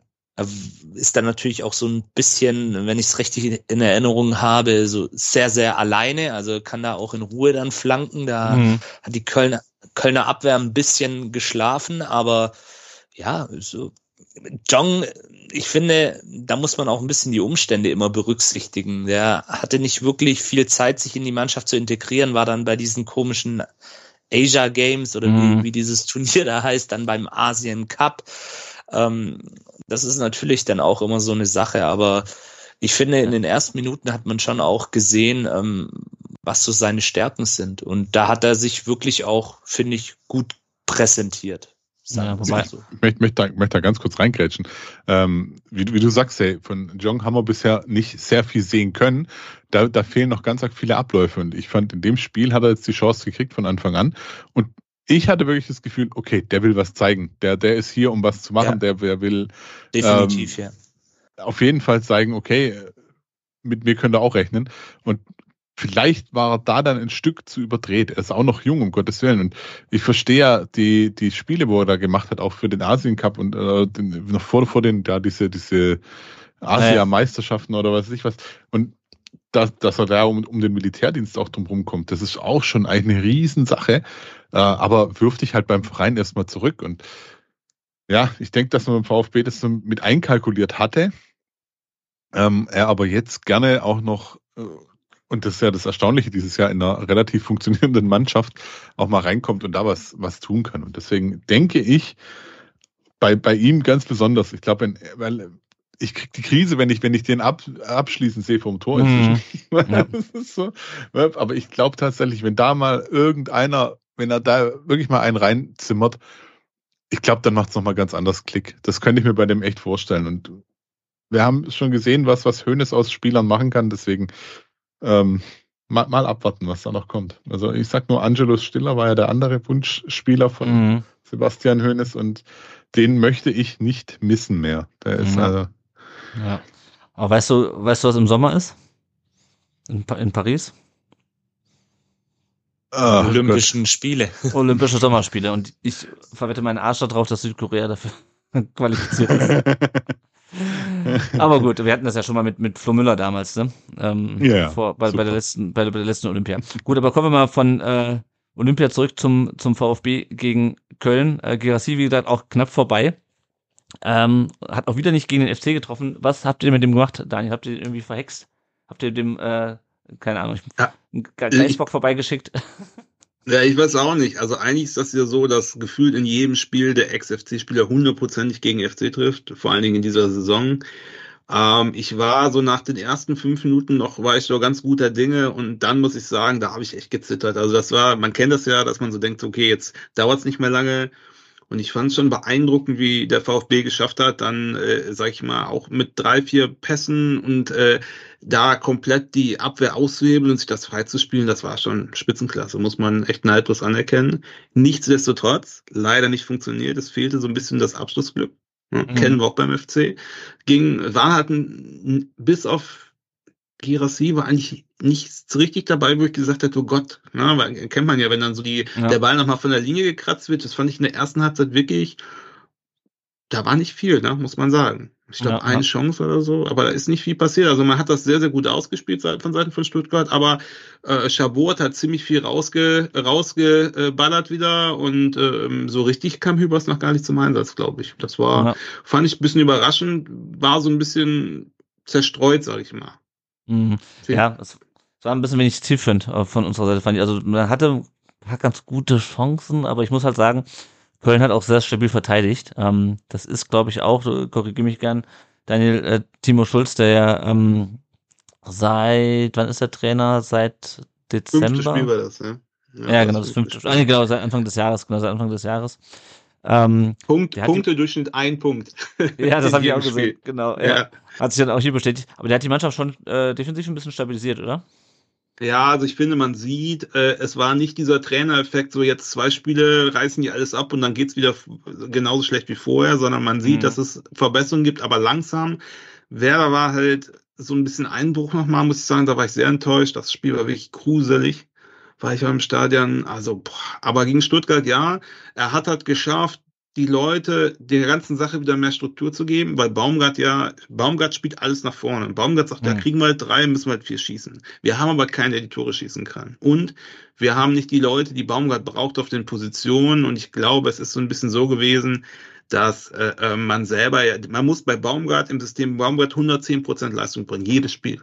Jeder muss 110 Prozent bringen, dann läuft's richtig gut. Das haben wir jetzt zwei Jahre geschafft. Aber wenn, das macht dich auch körperlich fertig. Ne? Und ich glaube, mhm. wenn das das dritte, vierte, fünfte Mal, das funktioniert gar nicht, und das sechste, das siebte, dann fängst du innerlich an zu zweifeln und dann bringst du halt nur noch 98 Prozent, dann bricht es halt zusammen. Mhm. So, und ich glaube, Schulz hat wieder mehr Stabilität, mehr klare Rollenverteilung, auch ein paar neue Leute reingebracht von den jungen Spielen, weil Baumgart hat ja auch keine jungen Spieler gebracht, oder wenig. Mhm. Und äh, das drückt sich unter anderem in dieser äh, defensiven Stabilität aus. Wenn einer der beiden wirklich Innenverteidiger, Chabot Hübers, die wirklich mehr als gesetzt sind, einer rausfällt, kompensiert ja das so, dass es eigentlich nicht auffällt gegen eine Spitzenmannschaft. Muss man wirklich sagen, gefällt mir gut, ja. Ja, und Marvin Schwäbe hat auch einen guten Tag. Ist also sowieso kein schlechter Torwart? Nee, der ist sehr gut. Also sehr gut. Das ist, äh, der hat uns so viele Punkte schon gerettet dieses Jahr und auch in den letzten Jahren. Das, ja. ja. War ja auch mal beim VfB im, Ges im, Gespräch, als es damals darum ging, was machen wir mit, mit Gregor Kobel, glaube ich. Ähm, hm. Und damals ich, habe ich mich mit ähm, Brøndby-Fans über ihn unterhalten und die waren gar nicht begeistert in seiner ersten Saison von ihm. Äh, aber er hat sich echt gemacht, muss ich sagen, mittlerweile. Ähm, ja, und wenn wir bei 110 Prozent sind, die es zu geben gilt, Chris, ähm, das war auch beim VfB nicht der Fall, oder? Die waren nicht äh, über den, nicht an und auch nicht über den 100 Prozent in dem Spiel, oder siehst du es anders? Nee, definitiv nicht, definitiv nicht bei 100 Prozent. Also das war teilweise, äh, hat's, äh, also ich habe das Spiel am Fernseher gesehen und habe gedacht, was ist eigentlich los? Die haben irgendwann angefangen so, es wirkte echt schludrig, es wirkte so, ah, so ja, wird schon irgendwie werden und dann war es unkonzentriert teilweise, weil, weil unsaubere Pässe drin waren, weil was ich überhaupt nicht verstanden habe. Also ich hätte es verstanden, wenn an der Seitenlinie Sebastian Hönes komplett eskaliert wäre. Das hätte ich komplett verstanden, weil es war einfach so, hä? Und ich fand das so, so spannend, ähm, wenn wir nachher da zum, zum, zum 1 zu 0 kommen, was da bei Sky dann auch gesagt wurde. Der Kommentator hat gemeint, das war das erste Mal, dass wir VfB-Fußball gesehen haben. Und gleich mhm. klingelt's. Und, und das war von den Ansätzen her war es da, aber es hat so das gewisse Etwas gefehlt und ähm, also da haben wirklich viel zu viele Prozentpunkte gefehlt diesmal. Ja. Und, und, das ist einfach das. Also wir müssen auch immer nicht ein, vielleicht mehr an die 110 Prozent gehen, aber wir müssen an die 100 Prozent auf jeden Fall kommen. Ja, und gerade das, wir haben jetzt drei Gegner hintereinander gehabt, die gegen Abstieg kämpfen. Äh, der eine mehr, der andere weniger aussichtslos, sag ich mal. Ähm, und ähm, ja, dann musst du halt, also das habe ich ja vorher gesagt, das hat Hönes ja vor Mainz gesagt, äh, äh, vor Darmstadt hat das nicht gesagt, aber vor Köln hat er das auch wieder gesagt, du musst halt an ein, an ein Limit gehen, ansonsten es ist halt nicht automatisch so, dass du diese Spiele gewinnst. Ja? Und ich hatte so ein bisschen das Gefühl, dass die Spiele so ein bisschen, und das ist, das ist nicht das erste Mal in dieser Saison. Ne? Wir hatten in der Hinrunde fünf Spiele am Stück, glaube ich, gewonnen, dann kam Hoffenheim, wo wir auch gedacht haben, ja, oder Heidenheim vor allem, ja, klappt schon irgendwie. Ja, hat geil. Wobei, also, also Hoffenheim, sorry, aber das Spiel, also Hoffenheim schießt was viermal aufs Tor und dreimal ist er drin. Das stimmt, also, das nee, war, aber es war, das, das war eher so Heidenheim, wo du gedacht hast, ja, ne, jetzt müsste, müsste, müsste eigentlich laufen. Äh, du hast es ein bisschen gehabt, glaube ich, nach dem guten Saisonende und dem, dem Testspielsieg da gegen Fürth, gegen Gladbach und gegen Bochum. Ähm, gegen Bochum noch viel mehr, finde ich, gegen Gladbach. Ja, wobei, kommt ein bisschen aufs Gleiche raus. Ähm, und du hast es, glaube ich, in dem Spiel so ein bisschen gehabt, dass die Mannschaft so ein bisschen wieder das Gefühl hat, mh, hm, wir haben jetzt irgendwie in Unterzahl in Darmstadt gewonnen, wir haben vier Spiele in Folge gewonnen, wir sind Dritter. Ähm, das, das, das reicht vielleicht auch ein bisschen weniger. Das mache ich noch nicht mal den ganz großen Vorwurf daraus, weil das ist halt eine, also junge Mannschaft einerseits, teil, größtenteils, die halt vor neun Monaten noch äh, in der Relegation gespielt hat. Ja, ähm, da war diese keine Kompletttransformation, aber man merkt halt in dem Spiel wieder und gleichzeitig ähm, ja, hat Köln das natürlich auch gut gemacht. Ähm, und trotzdem fand ich der VfB halt nicht wirklich schlecht gespielt, Janik, oder? Also ich fand es nicht, ich nicht schlecht, es war halt nur nicht gut genug. Ja, ähm, hm, ähm ja, es war, der, der, der Chris hat es gerade richtig gesagt, es war halt einfach so ein bisschen schlampig und pomadig. Mhm. Ich war ja im Stadion und ähm, es, es war so, es gab so Phasen im Spiel, da ist mir so ein bisschen wie das Gesicht eingeschlafen, weil ich dachte, hä, was ist denn jetzt los? Ja. Und dann auch, ähm, das hat sich dann auch so ein bisschen auf die Ränge übertragen. Ähm, mhm. Stimmung war nicht so gut, oder? Ja, ähm, muss ich mich natürlich auch selber an die eigene Nase packen. Ich bin ja auch ja. in der Kurve. Ähm, ja, definitiv. Also da nehme ich nicht, nehme ich mich nicht raus aus der Kritik. Nee, es war wirklich eine komische Stimmung. Habe ich auch schon von vielen Fans gehört, äh, VfB-Fans, die im Stadion waren. Da muss man sagen, der Punkt geht klar an die Kölner. Also die haben wirklich gute Stimmung gemacht in ihrem Auswärtsblock, war auch gut gefüllt. Äh, das Kontingent, glaube ich, voll ausgeschöpft. Und ähm, ja, das, das, das, das war ganz, ganz komisch. Also da, die Gesamtgemengelage war irgendwie komisch für den VfB in dieser Saison. Und ähm, am Ende, was ich dann aber bemerkenswert finde, wie sich dann einige Spieler nach Ende, allen voran Waldemar Anton als Kapitän vor die Kameras stellen und sagen, wir haben arrogant gespielt. Wir waren zu selbstsicher, zu mhm. Angelo Stiller auch bei Sky. Ähm, das, das finde ich dann wiederum bemerkenswert, dass es die Jungs dann auch selber gemerkt haben, dass es halt so nicht gehen kann. Und Waldemar Anton wurde dann auch noch mal ein bisschen deutlicher, wenn man so spielt, ähm, dann kann man auch nicht international spielen. Das ist natürlich auch nach dem Spiel alles ein bisschen überspitzt, aber mhm. das ist dann wiederum vielleicht auch das, was ihr vorhin ja auch angesprochen hattet, dass man dann vielleicht nach einer nicht so guten Leistung wieder zurückkommt, wieder hinterfragt, was ist falsch gelaufen, was können wir das nächste Mal besser machen. Aber es war alles in allem aus VfB-Sicht, Stimmung im Stadion, das Spiel auf dem Spielfeld. Vielleicht sind wir auch zu verwöhnt, ich weiß es nicht, keine Ahnung. Ähm, war es einfach, ja, ich, komisch, pomadig, hm. schlampig. Ne, bis auf diesen Spielzug zum 1-0 nicht der VfB Stuttgart Fußball, den wir in dieser Saison einfach gewöhnt sind. Ja, ja, ja, das sind, also können wir gleich nochmal drüber reden, über, über die, die Thema Erwartungshaltung. Der, äh, der Daniel rollt das wahrscheinlich wieder nicht mit den Augen hier. Ja, ja deswegen nee, sage ich kenn ja. Ich, das, kenn ich. Wir haben, auch mal, wir haben ja auch Conference League gespielt. Da hat man ja auch schon von Platz 4 fantasiert. Ich war nämlich bei euch noch im Stadion, das letzte Spiel der letzten Saison, vorletzten Saison. Mhm.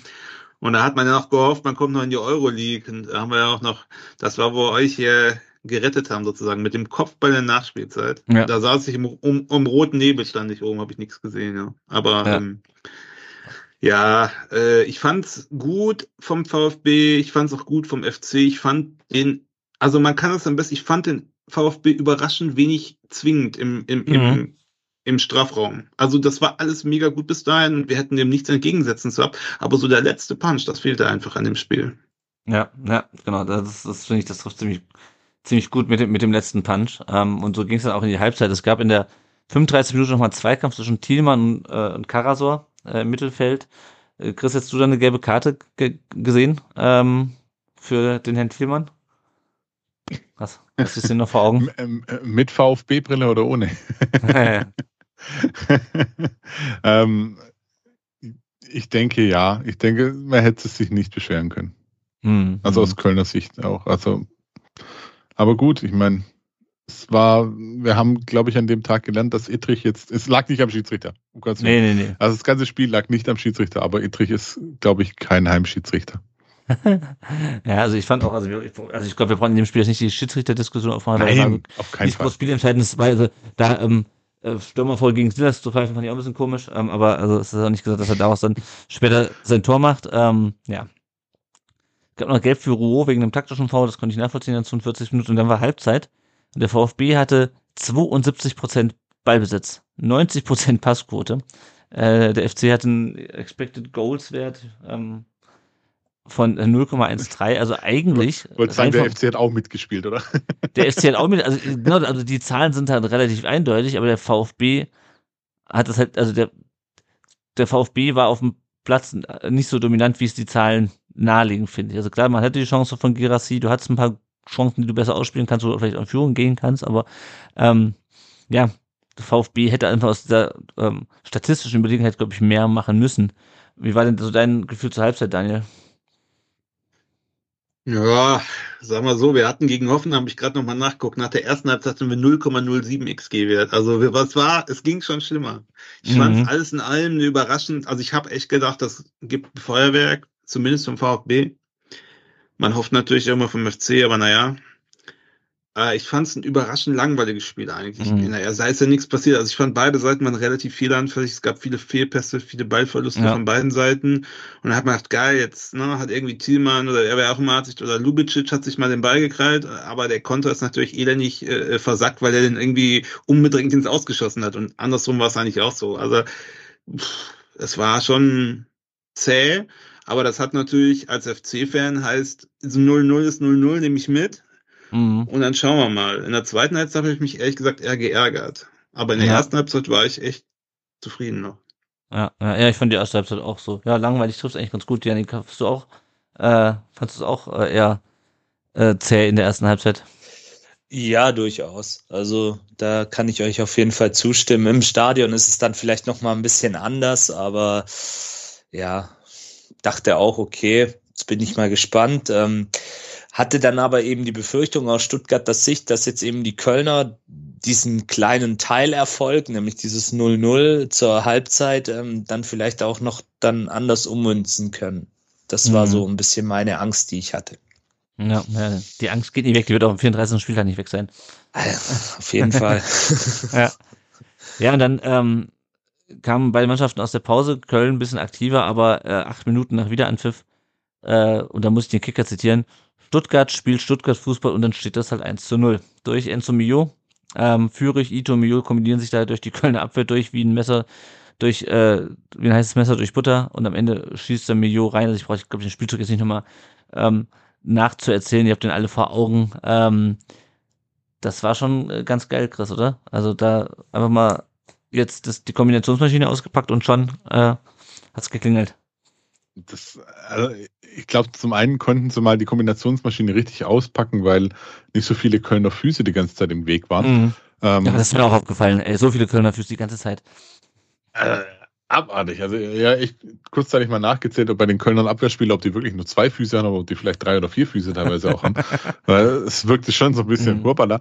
Aber das war, das war einfach bockstark gemacht. Und das war das, was wir diese Saison lieben gelernt haben, was, was wir äh, bekommen haben inzwischen auch, wo, wo wir äh, sagen, ja, das, das ist das, der Fußball, den der VfB spielt. Und das war so ein bisschen für mich das Zeichen so, ja, guck mal an, hey, also wenn sie wirklich wollen und wenn sie sich wirklich mal fokussiert geben und, und einfach, ja, einfach mal da sind und einfach mal den Ball auch laufen lassen, Ball und Gegner laufen lassen in dem Fall, dann, dann scheppert's eben auch. Und das mhm. hat ja, später hätte es ja auch nochmal klappen können, aber in dem Fall war, ja, es war, das war ein absolutes Lehrbuch, ein absolutes Tor aus dem Lehrbuch. Äh, ich wüsste auch gar nicht, was, was Köln hätte verteidigen können. Anders höchstens, sie hätten noch zwei Mann mehr hinten gehabt, dann vielleicht. Mhm. Ja, also ich, ähm, das, das frage ich mich nämlich auch, weil wir kennen das manchmal aus Spielen gegen Bayern oder gegen Leipzig früher, dass du halt gesagt hast, ja, okay, also kannst halt nichts machen, ist halt gut gemacht, ne? Also, ist halt so. Ähm, und ich weiß nicht, ob du, Daniel, ob du dich auch so gefühlt hast, als du diesen Spielzug gesehen hast, ähm, oder ob du absolut, absolut. Verbesserungspotenzial siehst bei deiner Abwehr. Oder bei eurer Abwehr. Nee, also das war einfach, also ich glaube, da gar, ging ein individueller Kölner Fehler äh, vorweg und äh, äh ich weiß gar nicht mehr, irgendwer stand auch relativ weit weg von seinem Gegenspieler, aber man muss auch ehrlich sein, das sind einfach Dinger, die kannst du dann auch auf dem Level nicht mehr verteidigen. Das war so gut gemacht. Also mhm. ich fand, das war, ich hab's dann da schon dahingehend sehen in dem Moment. Weil in dem Moment habe ich das Gefühl gehabt, okay, jetzt haben sie ihr Tor gemacht.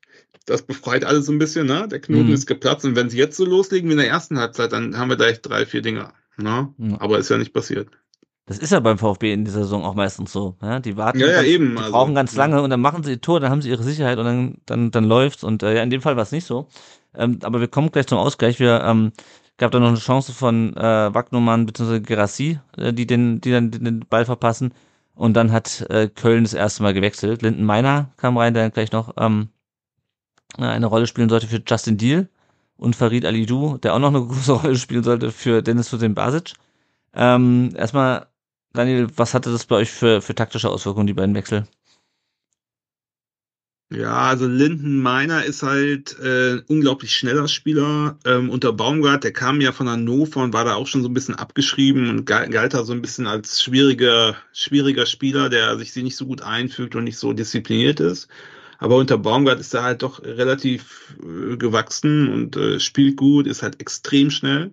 Ja, und er lebt halt, er, er ist aber nicht so, nicht der Techniker vom Herrn, er ist eher der Leichtathlet. Und was, was sein Signature-Move ist eigentlich so den Ball am Gegner vorbeigelaufen und dann auf äh, schieben und dann auf der anderen Seite vorbeisprinten. Ne? Mhm. Mm, und das ist eigentlich so klassisch, wenn er nicht in der Startelf steht, dann bringt man den so in der 60. um, wenn der Gegner so ein bisschen müde ist, um halt nochmal einen richtig schnellen Spieler zu bringen, der eigentlich dann vielleicht Flanken in Strafraum schlägt, mhm. wobei wir ja niemanden haben, der die annehmen kann. Also es ist so ein bisschen, hat mich verwundert, aber ja, okay war okay. Justin Deal ist 19, und kann, also ist irgendwann auch vorbei, dann denke ich mir. Hm? Mm, mm, so, mm. und äh, ähm, Ali Du ist ja so ein bisschen das Pendant auf der rechten Seite, den haben wir von Frankfurt ausgeliehen und das war ja bis jetzt, sag mal, unter Baumgart war das eine absolute Katastrophe. Also wir haben geflucht ohne Ende. Wenn Ali Du kam, da bin ich schon fast, habe ich mich schon umgedreht auf der Tribüne, weil wirklich der Mann hat gespielt, der ist im Lauf umdrängt ausgerutscht und das war wirklich dramatisch.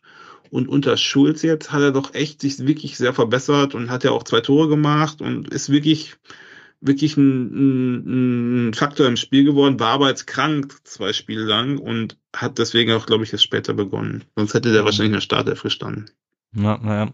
Kurz mal zu, zu Justin Deal. Ich habe mir ja schon am ähm, Samstag dann äh, Haue auf Twitter eingefangen, wenn ich überhaupt über ihn gesprochen habe. Der ist ja, also es ist ja bekannt, dass es da äh, Verhandlungen mit dem VfB gab, weil er unter Baumgart sehr unzufrieden war. Jetzt äh, ist er, es stand da, glaube ich, zum ersten Mal in der Startelf, wenn ich das richtig gesehen habe, für euch. Ja. Wie, schätzt, wie schätzt du das ein? Bleibt er äh, beim FC oder äh, bleibt, wird, wird er trotzdem, egal ob man zum VfB oder woanders hin, ähm, ist der, ist der im, im Sommer weg? In Köln haben wir all das, das äh, Wirtstrauma, ne?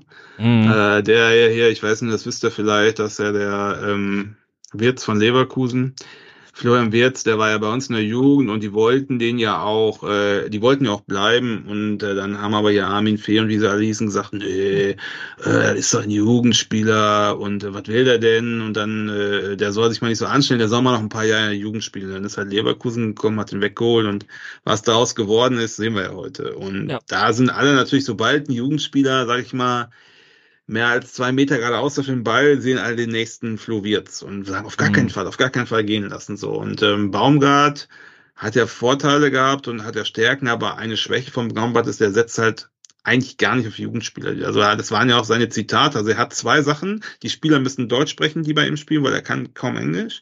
Und die müssen die Härte für die erste Liga haben. Und er hat ja wirklich bei guten Jugendspielern gesagt, die müssen erstmal so zwei Jahre in der zweiten Mannschaft, da dürfen die mal so zehn Minuten Einsätze in der ersten Mannschaft haben, aber die müssen erstmal wachsen. Und äh, mit Justin Deal hat er sich irgendwie überworfen. Ich weiß auch nicht, ob da irgendwas mit, äh, mit dem Berater war oder so. Auf jeden Fall wollte Justin Deal seinen Vertrag nicht verlängern, hat gesagt, er wird am Ende des Jahres wahrscheinlich gehen, also am Ende der Saison. Und daraufhin hat mhm. Baumgart gesagt, okay, dann hast du hier nichts mehr zu kamellen. Und der hat halt wirklich, der war komplett, der hat nicht einmal gespielt. Nicht einmal, der war nicht einmal nie. Und alle haben gesagt, das kann doch nicht sein. So, und jetzt ist Baumgart halt weg. Und jetzt ist es, glaube ich, für äh, Deal auch nochmal ein Neustart. Der hatte relativ viel Spielzeit. Und was mir, der ist natürlich jung, der ist gerade 19 und hm. manchmal fehlt ihm so ein bisschen noch die körperliche Härte, sage ich mal. Aber der scheißt halt auf alles, sage ich mal so ganz deutlich. Das, man sieht das, der hat halt Bock. Manchmal ist er ein bisschen zu viel Head down und ein bisschen selbstverliebt, aber der schießt halt, der dribbelt halt, der macht und tut und ist ihm mal links, mal rechts, der ist halt überall. War jetzt nicht sein bestes Spiel, muss man auch dazu sagen, aber er hatte schon echt einige gute Szenen. Und ich glaube, man hat gesagt, okay, jetzt 60 Minuten, das reicht jetzt auch, jetzt müssen wir noch mal irgendwie einen neuen Impuls bringen. Er hatte sich schon ein bisschen totgelaufen dann da, ne? Das mhm. ja, war, glaube ich, so der Grund, warum der raus ist, ne? Aber ich hoffe, um jetzt ganz kurz, um mhm. noch zum Ende zu kommen, ja, man hört VfB und man hört auch Leverkusen, was natürlich noch viel schlimmer als der VfB wäre. Aber äh, man munkelt jetzt auch, dass es gegebenenfalls doch nochmal Gespräche gibt. Also es hängt, glaube ich, auch so ein bisschen davon ab, wenn wir jetzt hier als letzter äh, sagen und klanglos in die zweite Liga abstürzen und dann vielleicht den Weg von Schalke einschlagen, ja weil wir im Sommer ja auch keine holen dürfen, keine Spieler, dann und wahrscheinlich, wenn wir absteigen sollten, da doch einige gehen werden, dann wird er wahrscheinlich weg sein, wenn man ehrlich ist. Aber wenn wir irgendwie schaffen, auf Platz 16 einzulaufen und die Relegation gegen HSV zu gewinnen, dann, äh, äh, dann schauen wir mal. ja. ist das letzte ja, Wort noch nicht gesprochen, glaube ich. Ja, ich fände es auf jeden Fall interessant, den mal spielen zu sehen. Und ähm, ja, das mit dem äh, das Würz-Trauma, ähm, das ist, glaube ich, für uns das äh, Kimmich-Trauma, äh, der von Freddy Bobic ähm, damals auch für zu leicht befunden wo, wurde. Und dann, ähm, ja, der Rest, the rest is history. Genau, gut, wir kommen jetzt zum 1 zu 1. Äh, der VfB verliert ihn bei den Vor Vorwärtsbewegungen äh, und äh, kriegt dann eine Ecke ähm, gegen sich gepfiffen sozusagen. Flo Keins bringt den Ball rein. Ähm, der VfB versucht zweimal das Ding zu klären, bleibt aber jedes Mal an FC-Spielern hängen und dann kommt Linden Meiner an den Ball, flankt den Ball ans lange Eck und dort steht Joscha Wagnermann. Äh, der steht nur leider nicht bei ähm, bei ähm, Erik Martell, Martell, sondern bei Martell, was habe ich gesagt? Genau, bei Martell steht nicht bei Martell, sondern bei Kilian und Martell steht frei und macht das Ding rein. Ähm, Janik, es gab in der, in der Folge relativ viel Hate für, für Wagnermann, weil er Martell so frei lässt. Ähm, mhm. Ich finde, das Tor geht auf, die, äh, auf den Nacken von Anthony Ruo. äh, weil ähm, der steht nämlich irgendwo rum, irgendwo in der Mitte. Karasor kümmert sich um Chabot, Ruo steht daneben äh, und Wagnermann steht hinten gegen zwei alleine und muss sich halt für einen entscheiden. Ähm, wie hast du die Szene gesehen? Äh, Im Stadion tatsächlich ähm, habe ich es nicht wirklich sehen können. Ich habe es dann auch im Ticker nachgelesen. Ähm, und Wagnumann hat ja auch kein gutes Spiel gemacht. Mhm. Also mhm. hat mir in diesem Spiel nicht so gut gefallen. Ähm, ja, jetzt, wo ich es im Real Life nochmal angeguckt habe, bin ich da eigentlich ganz deiner Meinung, weil Rouault steht so ein bisschen verloren da. Also man weiß nicht genau, er steht einfach falsch in dem Moment. Und wie du schon richtig sagst, äh, Wagnumann muss sich dann eben für einen von beiden entscheiden, entscheidet sich dann halt aus VfB-Sicht leider für den Falschen. Aber hier auch wieder das Thema Verteidigung nach Standards. Das hm. ist immer noch ein ganz, ganz großer Schwachpunkt beim VfB. Ja. Auch die zweiten Bälle, die dritten Bälle, wie auch immer. Ähm, das, das kriegen wir nicht gut geklärt. Und Dementsprechend, äh, Köln nutzt dann eben diese Chance auch. Ähm, Martel macht, da, macht dann, glaube ich, den Ausgleich. Ähm, ja.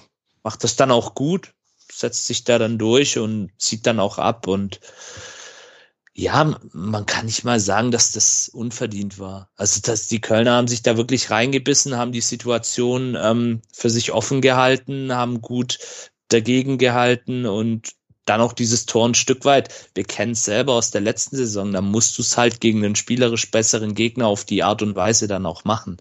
Mhm. Dementsprechend, ja, einfach halt wieder das Thema Standardverteidigung beim VfB. Ja, ja, ja, genau. Ja, Daniel, ähm, wie ist denn dein Blick auf dieses Tor und wie überraschend kam das für dich, dass jetzt plötzlich 1-1 steht jetzt nach 62 Minuten? Also ihr habt ja schon gesagt, wir haben 15 Tore, das kam natürlich überraschend, gegen VfB so ein Tor zu machen. Ah, hätte ich nicht mit gerechnet. Man muss ja sagen, er stand schon ziemlich frei, weil der hat ja nicht, der hat den ja nicht Volley reingeschossen, sondern hat ihn ja erstmal angenommen, ne? Mhm. Angenommen und dann reingeschossen. Also da war echt viel Zeit. Äh, ich war froh, äh, ähm, dass er das gemacht hat, weil äh, es ist ja so, circa in jedem Spiel ist der gegnerische Keeper, egal wer das ist und egal wie schlecht er sonst spielt, ist immer eine Kick-Elf des Tages danach weil er irgendwie fünf Bälle von uns rausgezogen hat, die sonst niemand gehalten hätte. Deswegen war ich froh, dass das diesmal nicht ganz so war. Hm, was mich so ein bisschen überrascht hat schon vorher ist, dass, sag ich mal, wir haben jetzt wirklich übersichtlich viele Mittel, um Gegner unter Druck zu setzen, aber ich hatte schon das Gefühl, dass der VfB sich so ein bisschen einlullen lässt, ne? So 1-0, mhm. die, die hauen wir eh weg und hat das also ein bisschen locker. Jetzt nicht arrogant, so nicht, aber halt schon so, man hat so gemerkt, das war so, man hat das so ein bisschen auf die leichte Schulter genommen und auf einmal liegt der Ball im Netz. Und dann, danach ist das so ein bisschen, also gekippt ist jetzt zu viel gesagt, aber ich fand schon, dass es dann nicht mehr so souverän wirkte vom VfB. Mhm. Ja, da waren ja noch einige Dinger dann nachher. Klar, es gab dann diese eine Szene, wo Schwerbe den Ball hält, aber das war so ein bisschen dann auf, auf niedrigem Niveau auf Augenhöhe, sagen wir es mal so. Ja, ja, ja. das, das trifft's gut. Das ist auch ein schöner, schöner Episodentitel auf niedrigem Niveau auf Augenhöhe. Ähm, ja, also, das ist, ich fand es einfach unnötig. Ja, also, ähm, äh, weil dem anderen hat dann vielleicht in einer etwas komischen ähm, Formulierung, aber ich glaube, wir wissen, was gemeint ist, gesagt, du, du musst äh, den Gegner eigentlich killen, also sportlich halt, muss den Deckel drauf machen, um es mal zu schreiben, nach dem 1-0 und der VfB, ja, du musst das Ding richtig da rausklären. Ja, und das kann halt nicht sein, dass du nach dem Standard halt dann so unsortiert bist, dass halt ein in, oder ein, ein Verteidiger irgendwo im Strafraum rumsteht, ähm, obwohl du eigentlich zahlenmäßig in, in, in der Gleichzahl bist. Also da, da passt irgendwas nicht, da waren irgendwie alle davon irritiert, dass der Ball ständig in den Strafraum wieder zurückkam. Ähm, aber das, keine Ahnung, also das ist halt dieses, du sitzt im Strafraum, wartest, dass der Ball äh, reinfliegt äh, und kriegst ihn trotzdem nicht geklärt. Ähm, weiß nicht, Saga, du hätte den vielleicht äh, rausgeköpft bis zum, bis in die Cannstatter Kurve. Ähm, ja, es war nur am Ende nicht so. Ich finde es auch schade, äh, dass wir uns da sozusagen direkt wieder ähm, die Butter vom Brot haben nehmen, äh, ne-, nehmen lassen du bist und du, äh, Daniel, du sagst das ja richtig, so setzte sich das dann auch fort bis, bis zum Abschluss des Spiels, dass das Spiel dann sehr offen war. Ähm, und das hätte der VfB vermeiden können, aber es ist jetzt auch nicht so, als ob das dem Spiel so komplett so wieder gelaufen wäre, ähm, dass es dann plötzlich 1-1 steht. Der VfB wechselte dann dreimal, Silas kam für Jong, äh, Mittelstädt für Ruo und Dahut. Für Karsor kann man, glaube ich, alles nachvollziehen, oder Chris? Also ähm, Jong hatte sich äh, aufgerieben, aber war es fehlt dann so ein bisschen an der Effektivität. Mittelstädt, ähm, klar, du, wolltest, du willst halt den Sieg und dann bringst du halt jemanden wie Mittelstädt auch ein bisschen auf mehr Offensivgefahr ausstrahlt und äh, dem, bei dem es aber noch nicht reicht für 90 Minuten nach der Woche und äh, Dahut, Dahut für Karasor, ähm, ja, kann ich auch mit leben. Äh, kannst du die Wechsel auch nachvollziehen? Konnte ich komplett alle mitleben. Also ja, Jong war, war aufgerieben in dem Fall, ja. Weil der aber halt einfach auch viel probiert hat. Ähm, und, und, und dass du da Hut dann die Möglichkeit gibst, dir auch mal zu zeigen und da halt auch ein, ein vielleicht spielerischeres Element reinbringst wie, wie ein Karasor.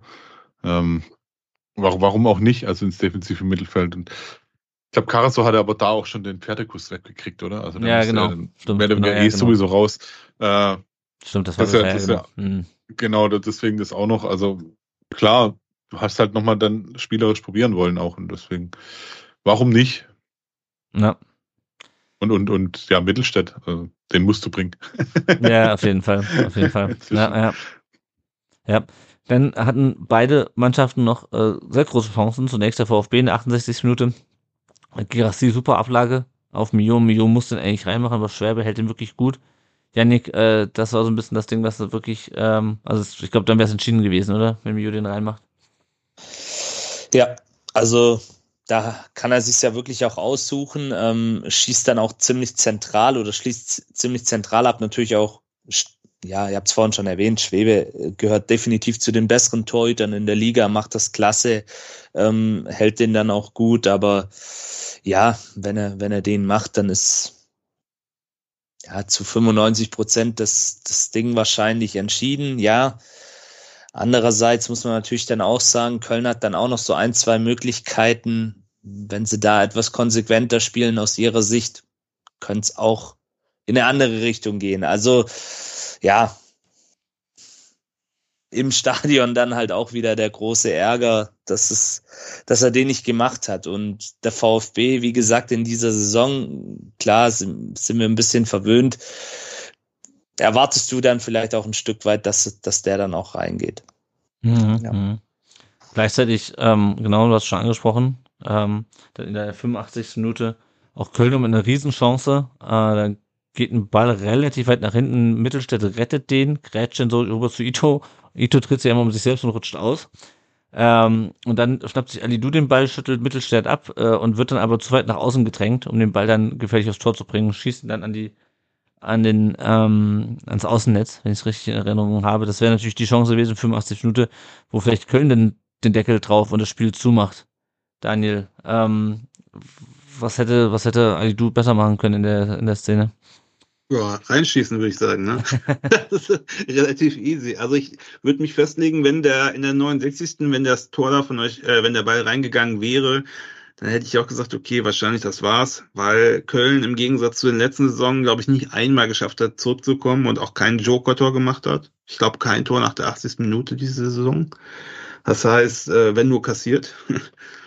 Und ähm, aber Schwäbe ist äh, äh, durchaus stark in solchen Situationen. Das ist jetzt nicht der erste eins gegen eins äh, hundertprozentige mhm. Ball, den er fängt. Also das ist schon eine Stärke von ihm. Ne? Also auf der Linie und so rauskommen, sich breit machen, das ist wirklich, da ist auch ziemlich cool, bleibt sehr lange stehen oder läuft sehr lange an, kommt relativ nah dann, der ist ja auch groß und schafft dann irgendwie noch einen Arm oder ein Bein dahin zu kriegen. Also das äh, war geil gemacht, aber habe ich jetzt nicht das erste Mal. Das ist echt eine Stärke von ihm. Und äh, ja, andersrum, Ali Du, den aus meiner Sicht, den muss er halt machen. Ey, wenn du so eine Chance kriegst, den musst du doch machen. Und auch da sage ich, wäre der drin, hätten wir das Spiel gewonnen. Ja. Ich habe mich auch, das habe ich selten die Saison, aber ich habe mich auch echt ein bisschen geärgert, weil vor, vor dem Spiel hat jemand gesagt, ey, unentschieden, ich sag sofort, sofort. Na, aber mhm. da habe ich nicht doll, aber ein bisschen habe ich mich schon geärgert, man hätte was mitnehmen, man hätte drei Punkte machen können. Gerade mhm. weil alle anderen da unten ja auch gepunktet haben. Ne? Ja, und ich würde sagen, ihr braucht die, ihr braucht die drei Punkte ja fast noch dringender als wir. Ähm, äh, hat das kann man so sagen, ja. Man hat ja am Ende gesehen, dass uns der Punkt ja sogar noch in der Tabelle geholfen hat. Ähm, aber ja, klar, das, das, kann, das kann ich nachvollziehen. Das hatten wir auch häufig genug in den letzten Jahren, wo du denkst so, ja, natürlich hast du nicht damit gerechnet, aber wenn du die Chance halt hast, dann nutze sie halt. Und hol halt die drei Punkte, die du vielleicht nicht eingeplant hast unbedingt. Ähm, ja, kann ich, kann ich gut nachvollziehen. Ähm, Sajis Adamian kam da noch rein für Flo Keins bei, beim, ja, genau. beim FC in der 72. Ja, Keins, Keins halt schwach immer die Saison, ne? War letztes Jahr wirklich eine Säule des Spiels und irgendwie jetzt, wo er Kapitän ist, ich glaube, das lastet ihm alles zu schwer auf den Schultern, schießt jeden Standard, wir lachen immer schon, jede Ecke Knie hoch zum kurzen Pfosten. Deswegen hat mich auch so gewundert, dass nach der Ecke ein Tor fällt, weil das ist auch gar nicht mehr unsere Stärke, um es mal vorsichtig zu sagen. Na, ist leider unsere Schwäche. Na, na, na. Genau, beim VfB kam noch Leveling äh, für Mio in der 87. Minute. Ähm, und äh, Steffen Tickes kam dann noch in 90 plus 3 für, für Thielmann rein. Das war dann aber auch, glaube ich, äh, weniger taktisch als auch, als, äh, glaube ich, auch zeitlich bedingt. Ähm, ja, also am Ende steht's eins zu eins. Ähm, ich weiß nicht, ob ihr noch was zu einzelnen Spielszenen sagen wollt, aber es war irgendwie so, was war relativ offen, aber bis auf die beiden großen Szenen, die wir gerade besprochen haben, Janik, war da jetzt nichts dabei, wo man sagen würde, boah, da, da müsst, das ist irgendwie, das hätte das Spiel noch entscheiden können, oder? Also außer diesen beiden nicht, Szenen. Nicht wirklich, nee. Also unterm Strich nimmt man mal die zwei Szenen weg, ähm, ist es dann auch ein verdientes Ergebnis. Also ich habe es ja dann kurz nach Abpfiff auch in unsere Gruppe geschrieben. Äh, Köln hat sich dann aus meiner Sicht auch den Punkt zurecht erkämpft. Und wer weiß, der wird vielleicht auch noch im Abstiegskampf was wert sein. Und wir haben vielleicht aus VfB-Sicht ähm, ja, zwei Punkte verloren durch eben diese Schlampigkeit, durch die, dieses pomadige Spiel. Also unterm Strich mhm. geht das dann doch auch jetzt auch mit ein paar Tagen Abstand in Ordnung. Und ja, ich, ich möchte jetzt hier auch nicht irgendwie von einer Krise oder einer Delle oder Rückschlag. Also es wurde mir dann auch ein bisschen in den Medien zu sehr aufgebauscht, das Ganze. Ich meine, die Kölner, auch wenn sie eine Transfersperre haben, aus meiner Sicht haben die einen guten, einen guten Kader in Anführungsstrichen, um da in der Bundesliga auch äh, zu bestehen. Also ja. ausreichend. da ist mir ja. gerade was im Hals stecken geblieben. Ey. ja, also wenn ich es jetzt mal mit eurem Mitkonkurrenten vergleiche, ja. das, das, das wollte ich auch gerade sagen. also nachdem ich, ja, nachdem ich, ich Darmstadt, so sicher. Bin mir nicht ja, du sicher. Also guck dir mal Mainz an. Ähm, also ich sehe ganz stark jetzt Mainz von hinten, dass sie jetzt Rückenwind kriegen und alle anderen sind schon acht Punkte weg. Acht Punkte, ne? Das ist, ja, aber das, ihr habt das, dann schon noch mal so Spieler wie auch Chabot, der, der hat ein Riesenspiel gemacht. Also wirklich, ich. Ja, der ist doch gut. Also selten so einen guten Abwehrspieler diese Saison in der, in der ähm, Arena bei uns oder im Neckarstadion äh, gesehen. Das war wirklich schon stark. Schwebe kann auch ein Faktor sein und Einfach wir haben halt keinen Stürmer, ne? Wir haben ja. halt keinen Stürmer. Ihr habt keinen Stürmer, das ist richtig. Ähm, da muss man jetzt halt vielleicht hoffen, dass wirklich ein Selke oder auch ein Waldschmidt bald wieder zurückkommen. Aber ja, die sollen schon, also angeblich spielt Selke, ist Selke schon gegen, äh, gegen äh, Leverkusen einsatzbereit am Samstag. Ja, und wäre ein Traum. Ja, und das kann eben auch so ein Spiel sein mit dieser Wucht, die dieser Verein ja immer noch hat oder die ihr auch habt. Ich meine, eure Fans waren wirklich super und das, das sind dann auch so Punkte. Das hat Mainz zum Beispiel nicht. Also die mögen vielleicht auf dem Papier in der, auf der einen oder anderen Position besser sein, aber Köln hat so eine Wucht und so eine Dynamik und mit dem Umfeld. Also aus ja. meiner Sicht, ich gucke ja auch nur von, draus, von draußen drauf. Ich bin auch, wie die meisten hier im Podcast, so ein Fußballromantiker. Ich würde es mir einfach auch wünschen. Also mindestens die Relegation sollte eigentlich drin sein für den FC. Ja. Aus meiner also Sicht. Wir, wir, wir haben das ja letztes Jahr auch häufig genug äh, gehört und äh, nicht, nicht hören wollen, dass wir ja gut gespielt haben, aber dann leider die Punkte nicht äh, geholt haben. Äh, aber jetzt auch nachdem ich Darmstadt letzte Woche gesehen habe, äh, also das, also man sieht schon, warum Köln auf dem Relegationsplatz steht und die anderen beiden nicht, muss ich sagen. Wir haben ja jetzt gegen alle drei Mannschaften hintereinander gespielt. Ähm, aber klar, der Abstand nach oben ist schon groß und ohne Stürmer, ähm, ja, da wird es schwierig, weil du kannst halt manche Sachen einfach nicht verteidigen. Gegen Leverkusen werdet ihr das gleiche Problem haben. Äh, äh, vermutlich, dass ihr, ähm, dass ihr zwar äh, gut verteidigen werdet, aber was halt Leverkusen Leverkusen Sachen macht diese Saison. Ich sag dir, ich sag dir eins, trotzdem ein Tor macht. meine, meine Prediction ist, es wird ein einziges Spiel geben, was Leverkusen verlieren wird diese Saison und das wird am Samstag sein. Weil die, die scheißen sich in die Hosen, weil die genau wissen, die kommen nach Köln, da müssen sie gewinnen. Äh, Die Kunden von der Spätschicht kommen auch alle ins Stadion, weil es ja nicht weit, ja. So, und äh, äh, ähm, da ist der Druck so groß. Und ich weiß noch, letztes, ich war mit Marco, dem Podcast-Kollegen vom Trotzdem hier, Mhm. wir waren ja bei dem letzte Saison bei dem Spiel, was Reul extra hat verlegen lassen auf äh, Freitagabends von Sonntags. Und wo es da wirklich eine Großkotzerei ohne Ende, wo Selki nachher zwei, zwei, äh, zwei Pflaumen da ins Netz gelegt hat. Das war, das war der schönste Abend des letzten Jahres, sage ich mal fast. Und äh, äh, ich bin, ich habe irgendwie, ich habe es im Gefühl. Auch wenn wir danach vielleicht kein Spiel mehr gewinnen, dann ist es halt so. Aber vielleicht äh, können wir äh, Leverkusen noch mal einen reindrücken. Das finde ich gut. Das ist natürlich Ja. absolut unwahrscheinlich. Habe ich aber letzten Samstag auch gesagt. Ja, Es kann ein Wendepunkt sein, so ein Spiel. Auf jeden Fall. ja, Selbst wenn ja. es nicht gewinnt. Ja. Genau, wir können ja gleich nochmal auf die, auf die Tabellensituation blicken. Ich möchte gerne nochmal, die Jenny hat uns noch eine Sprachnachricht geschickt, äh, mit ihren Eindrücken beim Spiel. Da können wir vielleicht gleich nochmal äh, noch mal reinhören und dann gucken, auch was die andere Leute noch zum Spiel gesagt haben. Ich mach die mal an hier, die Sprachnachricht. Ähm, ich sag auch mal wieder was zum Spiel am Samstag. Ähm, also, ich finde, man kann schon drüber diskutieren, dass ähm, Fabian Bredlow einfach Schwäche im Spielaufbau hat. Also ich fand, man kann, konnte ganz genau beobachten, dass eben von hinten vom Torwart aus ähm, keine Möglichkeit da war, dieses Spiel in irgendeiner Art und Weise zu beeinflussen oder schnell zu machen. Also die haben meistens irgendwie mit so kurze Bälle dann zum Abwehrspiel oder so gearbeitet. Die ähm, Abschläge von ihm, die kamen tatsächlich auch sehr selten beim Spieler an. Ähm, wer mir jetzt auch nicht so gut gefallen hat in dem Spiel, weil er sehr ballverliebt war und ihm teilweise auch so ein bisschen die Spielübersicht gefehlt hat, war Chris Führig. Ähm, der war aus meiner Sicht am Samstag nicht in der Form seines Lebens.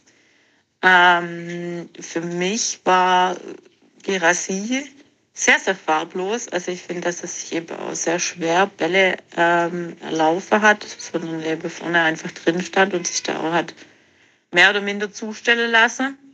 Ähm, wobei man schon sagen muss, dass die Kölner sehr, sehr stark ähm, das auch getan haben, also uns das sehr stark im, im Griff hatte. Und natürlich der psychologische Effekt, wenn man gegen eine gute Mannschaft spielt, das kennen wir aus den Jahren vom Abstiegskampf, ist natürlich schon auch da, dass man da dann sich eher nochmal zeigt und was reißen will. Ähm, das war auf jeden Fall erkennbar und teilweise von uns einfach auch lapidar verspielte Tor Torchance, die du machen musst, also wo eigentlich gar keine Diskussion ähm, da ist. Wobei man auch sagen muss, dass Schwebe im Kölner Tor eine echte Bank ist und der viel rausgezogen hat, wo ich dachte, wow, wie ging das? ähm, genau, das ist meine Einschätzung zum Spiel. Ich denke, ähm, wir müssen da einfach irgendwie dominanter auftreten in Zukunft gegen solche Gegner und ähm, da auch Mittel und Wege finden, wenn jemand eine Abwehr relativ stabil stellt. Ähm, aber man muss auf der anderen Seite se sehen, normalerweise hätte man solche Spiele in der Vergangenheit 2-0 verloren, ähm, weil dann hätte Köln irgendwann eine Lücke in der Abwehr entdeckt und dann wären die Tore halt gefallen. Ähm, von dem her kann man alles in allem trotzdem einigermaßen zufrieden sein. Das ist meine Einschätzung. Ich wünsche euch viel Spaß beim Podcast. Bis dann. Genau, also das ist die Einschätzung von der von der Jenny. Ähm, über vieles haben wir schon diskutiert. Ich fand es, äh, was mir auch aufgefallen ist, ist, dass äh, du halt einfach wirklich schon den Unterschied siehst zwischen Preto und Nübel, gerade was den Spielaufbau angeht. Das haben wir auch letzte Woche schon diskutiert.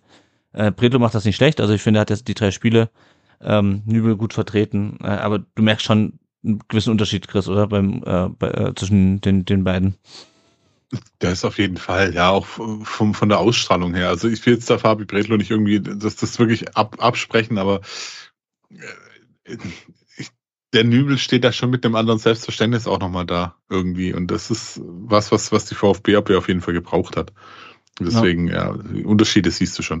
Aber was, was mir jetzt tatsächlich während dieser Podcast-Folge, während dem Revue passieren lassen, äh, jetzt kam, ist, warum ich so ein bisschen ähm, pissig auf das Ergebnis war. Das ist mir jetzt so, so beim ganzen Revue passieren lassen nochmal noch mal rein in den Kopf gekommen, weil nämlich äh, vor der Saison, zu Beginn der Saison, hat man sich so überlegt, okay, wer sind die Vereine, die wir schlagen müssen?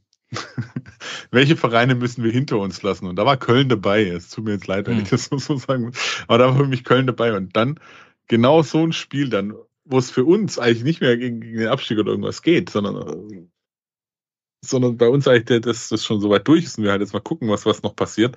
Äh, und ich glaube, das hat mich so ein bisschen pissig gemacht im Endeffekt, dass er sagt, okay, eigentlich ah, direkter Konkurrent, dem, gegen den man gewinnen hm. muss, auch wenn es eigentlich diese Saison auf gar keinen Fall gerade so ist, das ist immer noch so im Kopf mit drin. Das heißt, ich bin noch nicht so ganz komplett verwöhnt und geblendet von der Saison. Ich weiß, was du, weiß, was du meinst. Ähm, ja, also keine Ahnung. Ich, ich hätte mich natürlich auch gefreut, wenn wir den fünften Sieg in Folge geholt hätten, aber es ist halt, die Saison verläuft halt in ähm, sehr flachen und sehr hochliegenden Wellentälern und zwischendurch hast du halt mal so ein Spiel dabei. Ähm, und das ist, also, das ist halt eigentlich lächerlich zu sagen, da hast, du hast mal so ein Spiel dabei, ähm, weil du hast halt einfach deine, äh, hättest ein bisschen mehr ein Limit geben müssen, dann gewinnst du das Spiel auch. Die, die Möglichkeiten hast du. Äh, das hat die Mannschaft oft genug gezeigt und äh, gut, das reicht halt mal nur zu einem Punkt. Ähm, ja, wenn es wirklich für uns um die Meisterschaft gehen würde und wir auch den Anspruch hätten, dass es für uns um die Meisterschaft geht, dann würden wir uns natürlich in den Arsch beißen. Ja, aber wir sind halt weder Bayern noch, noch Leverkusen. Ähm, ja, aber, aber ähm, jetzt ist, jetzt ist genau der Punkt. Du sagst, war es halt nur ein Punkt. Äh, zu dem Zeitpunkt nach, direkt nach dem Spiel, war es erstmal in Anführungszeichen nur ein ja. Punkt. Aber für die anderen Ergebnisse waren, ja, lief das ja eigentlich ganz gut, dass wir einen Punkt gemacht haben. Ja, genau. Ganz genau. Ähm, Genau, es gab noch, ähm, es gab noch äh, Kommentare, der Benjamin hat bei Twitter geschrieben, in der Hinrunde hätte man es 1 gewonnen, die Defensive wird gefühlt von Spiel zu Spiel anfälliger, finde ich es ehrlich gesagt nicht, muss ich sagen. Äh, dazu heute weniger Glück als letzte Woche, das, das, das mag sein. Ähm, also ähm, am Samstag dann zu null und man beklagt sich über die fehlen, nur über fehlende Effizienz. So ist natürlich bitter. Äh, Manu, der Manu fand es furchtbar schlecht, der Chris fand es unnötig.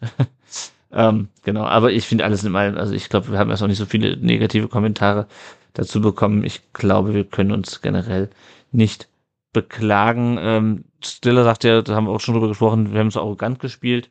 Der äh, an.dreh.z bei Instagram fragt, kann, konntet ihr hier Arroganz erkennen im Spiel oder war das doch nur fleichende Saisonmüdigkeit? Saisonmüdigkeit finde ich nicht. Ähm, du hast halt mal so Spiele dabei, äh, wo du es halt nicht, wo halt nicht alles läuft wie geschnitten Brot und du dann trotzdem irgendwie das, das Tor machst. Das hatten wir letzte Woche. Äh, da gewinnst du ein Spiel in Darmstadt, was du auch nicht unbedingt gewinnen musst, wo du es aber gut, gut über die Zeit bringst. Und jetzt, ähm, ja, gleicht sich das alles ein bisschen aus. Habt ihr noch was zu dem Spiel oder sollen wir auf die Tabelle gucken und auf den nächsten Gegner? Ich sehe, ich, ich sehe Schweigen, ne? ich höre Schweigen. ja, du Dann, hörst das Schweigen. Ich höre das Schweigen, genau. Dann ähm, blicken wir mal auf die Tabelle und äh, wie sich herausstellt, hat der VfB mit diesem Punkt ähm, den Vorsprung auf Dortmund auf Leverkusen, äh, Leverkusen wäre schön, Dortmund auf Leipzig ausgebaut, weil die beide verloren haben, zwar gegen Mannschaften, denen ich normalerweise keine Siege äh, wünsche. Ähm, in diesem Fall hat es aber trotzdem geholfen. Der VfB ist jetzt immer noch Dritter mit 47 Punkten und da wir jetzt noch äh, elf Spiele vor Saisonende sind, habe ich auch mal angefangen, die äh, Abstände zu den, zur Konkurrenz dazu zu schreiben, also 52 zu 29 Tore. Ähm, 14 Punkte sind wir hinter Leverkusen. Ich glaube, der Zug ist abgefahren. Ähm, sechs Punkte hinter den Bayern, äh, aber auch sechs vor Dortmund, sieben vor Leipzig, 13 vor Frankfurt, das wäre der äh, das wäre der Europa League, nee, das wäre der Conference League Platz, glaube ich jetzt, ne? Genau, ja. Ähm, und 17 Punkte vor Hoffenheim auf dem auf Platz 7 jetzt. Also ähm, das sind fünf Spiele, die wir verlieren könnten, ohne dass Hoffenheim uns einholt. Ähm, ja, wollen wir hoffen wir natürlich nicht, aber das ist schon, ähm, wie wir in der Hinrunde gesagt haben, es müsste schon mit dem Teufel zugehen, wenn wir nächstes Jahr nicht international spielen. Aber schauen wir mal. Ähm, genau, und für den FC, du hast es schon gesagt, äh, Daniel, jetzt geht's gegen Leverkusen. Und äh, Leverkusen kommt zu euch, richtig? Ja, genau. Heimspiel gegen Leverkusen am Samstag 15, äh, Sonntag 15.30 Ich guck Mhm. mal nochmal. Ich bin ganz sicher. Hatte, äh, Sonntag 15.30 genau. Und, da- und äh, ähm, danach, warte mal, ich gucke, danach Gladbach. Mhm. Boah, Also auswärts und dann Leipzig zu Hause. Also oh, scheiße, ey. Ja, das, das Problem, was wir haben, haben ist, ist, ist natürlich nicht nur die, ähm, der schwache Kader, dass wir uns nicht verstärken können, sondern das Problem ist halt auch der Spielplan, dass wir irgendwie alle Top 9 in den ersten neun Spielen jeweils der Hin- und Rückrunde haben. Und dann Mhm. stehst du so an der Wand, dass du im Prinzip dann sieben Spiele am Stück gewinnen musst, um irgendwie da mitzukommen.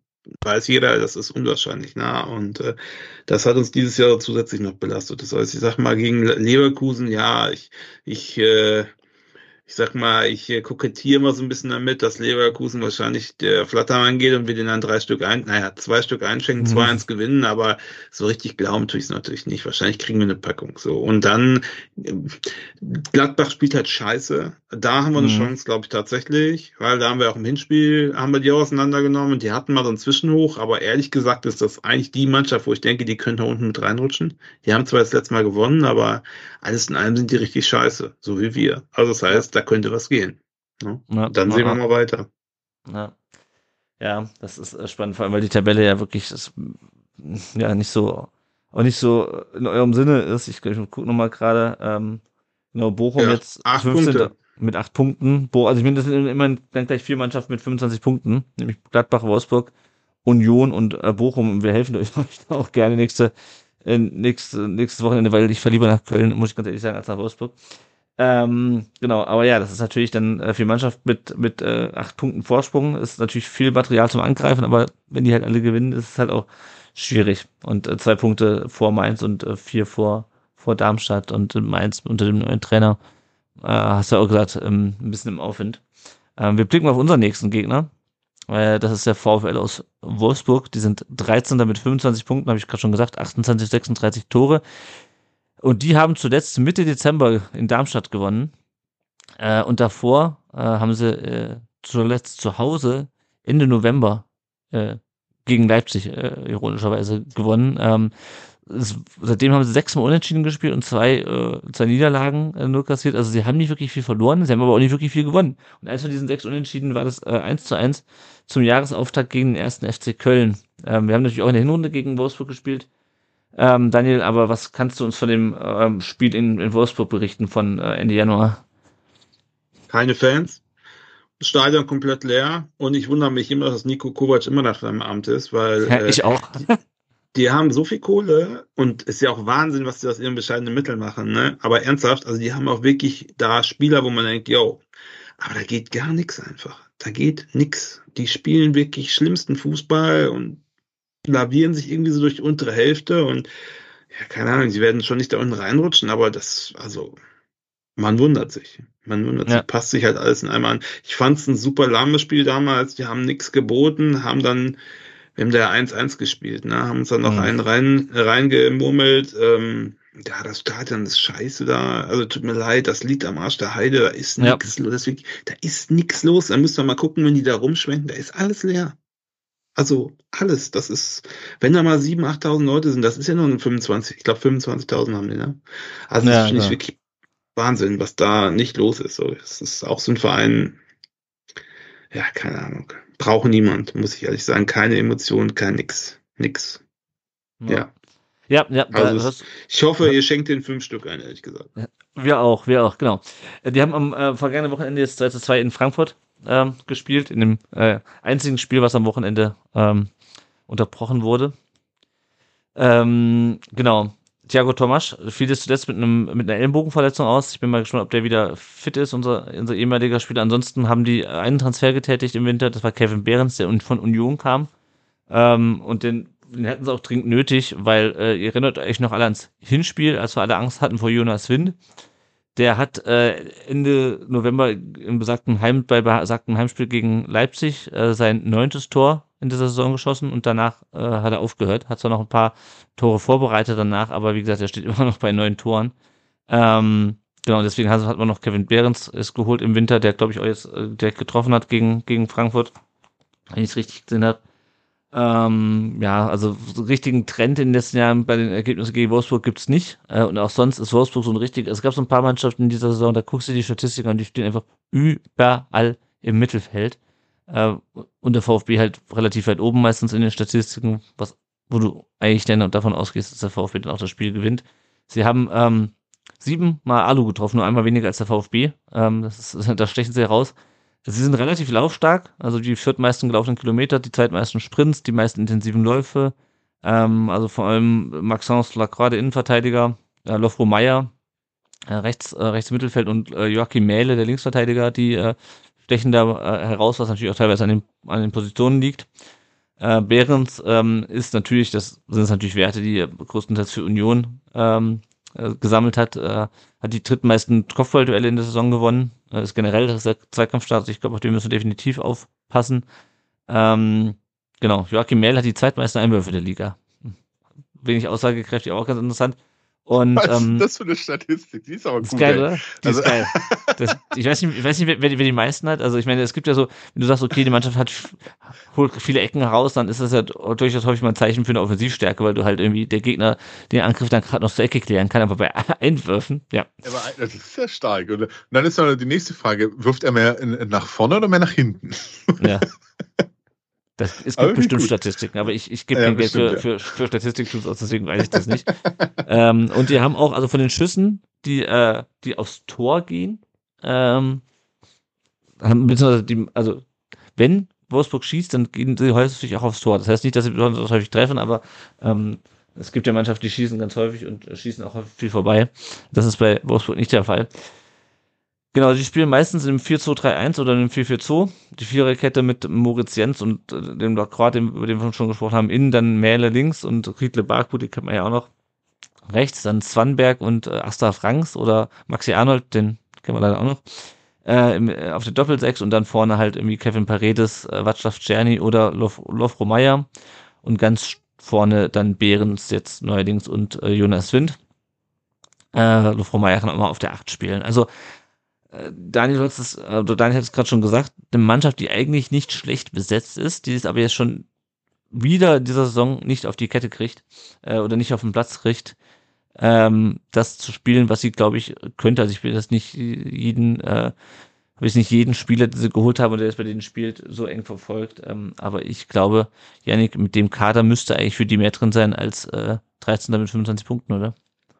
Ja, definitiv. Also aus sportlicher Sicht sind sie ganz klar ähm, oder präsentieren sie sich auf jeden Fall unter Wert. Ähm, eigentlich ist das eine Mannschaft, die meiner Meinung nach in den Top 5 äh, platziert sein sollte. Das sind einige richtig gute Individualisten dabei. Ähm, ja, die hat, habt ihr schon die Namen genannt. Ähm, Lovro Meyer oder auch ähm, Yannick Gerhardt, ähm, der ja jetzt auch schon seit Jahren da eigentlich konstant ein Mhm. gutes Niveau spielt. Das sind ja alles so Jungs. Äh, Jonas Wind, der ja zu Anfang ziemlich gut performt hat, ähm, auch in der Torschützenstatistik Anfang der Saison immer weit vorne dabei war. Also das sind ja auch alles so ein Stück weit gestandene Profis im besten Alter, mit internationaler Erfahrung teilweise, sind Nationalspieler dabei.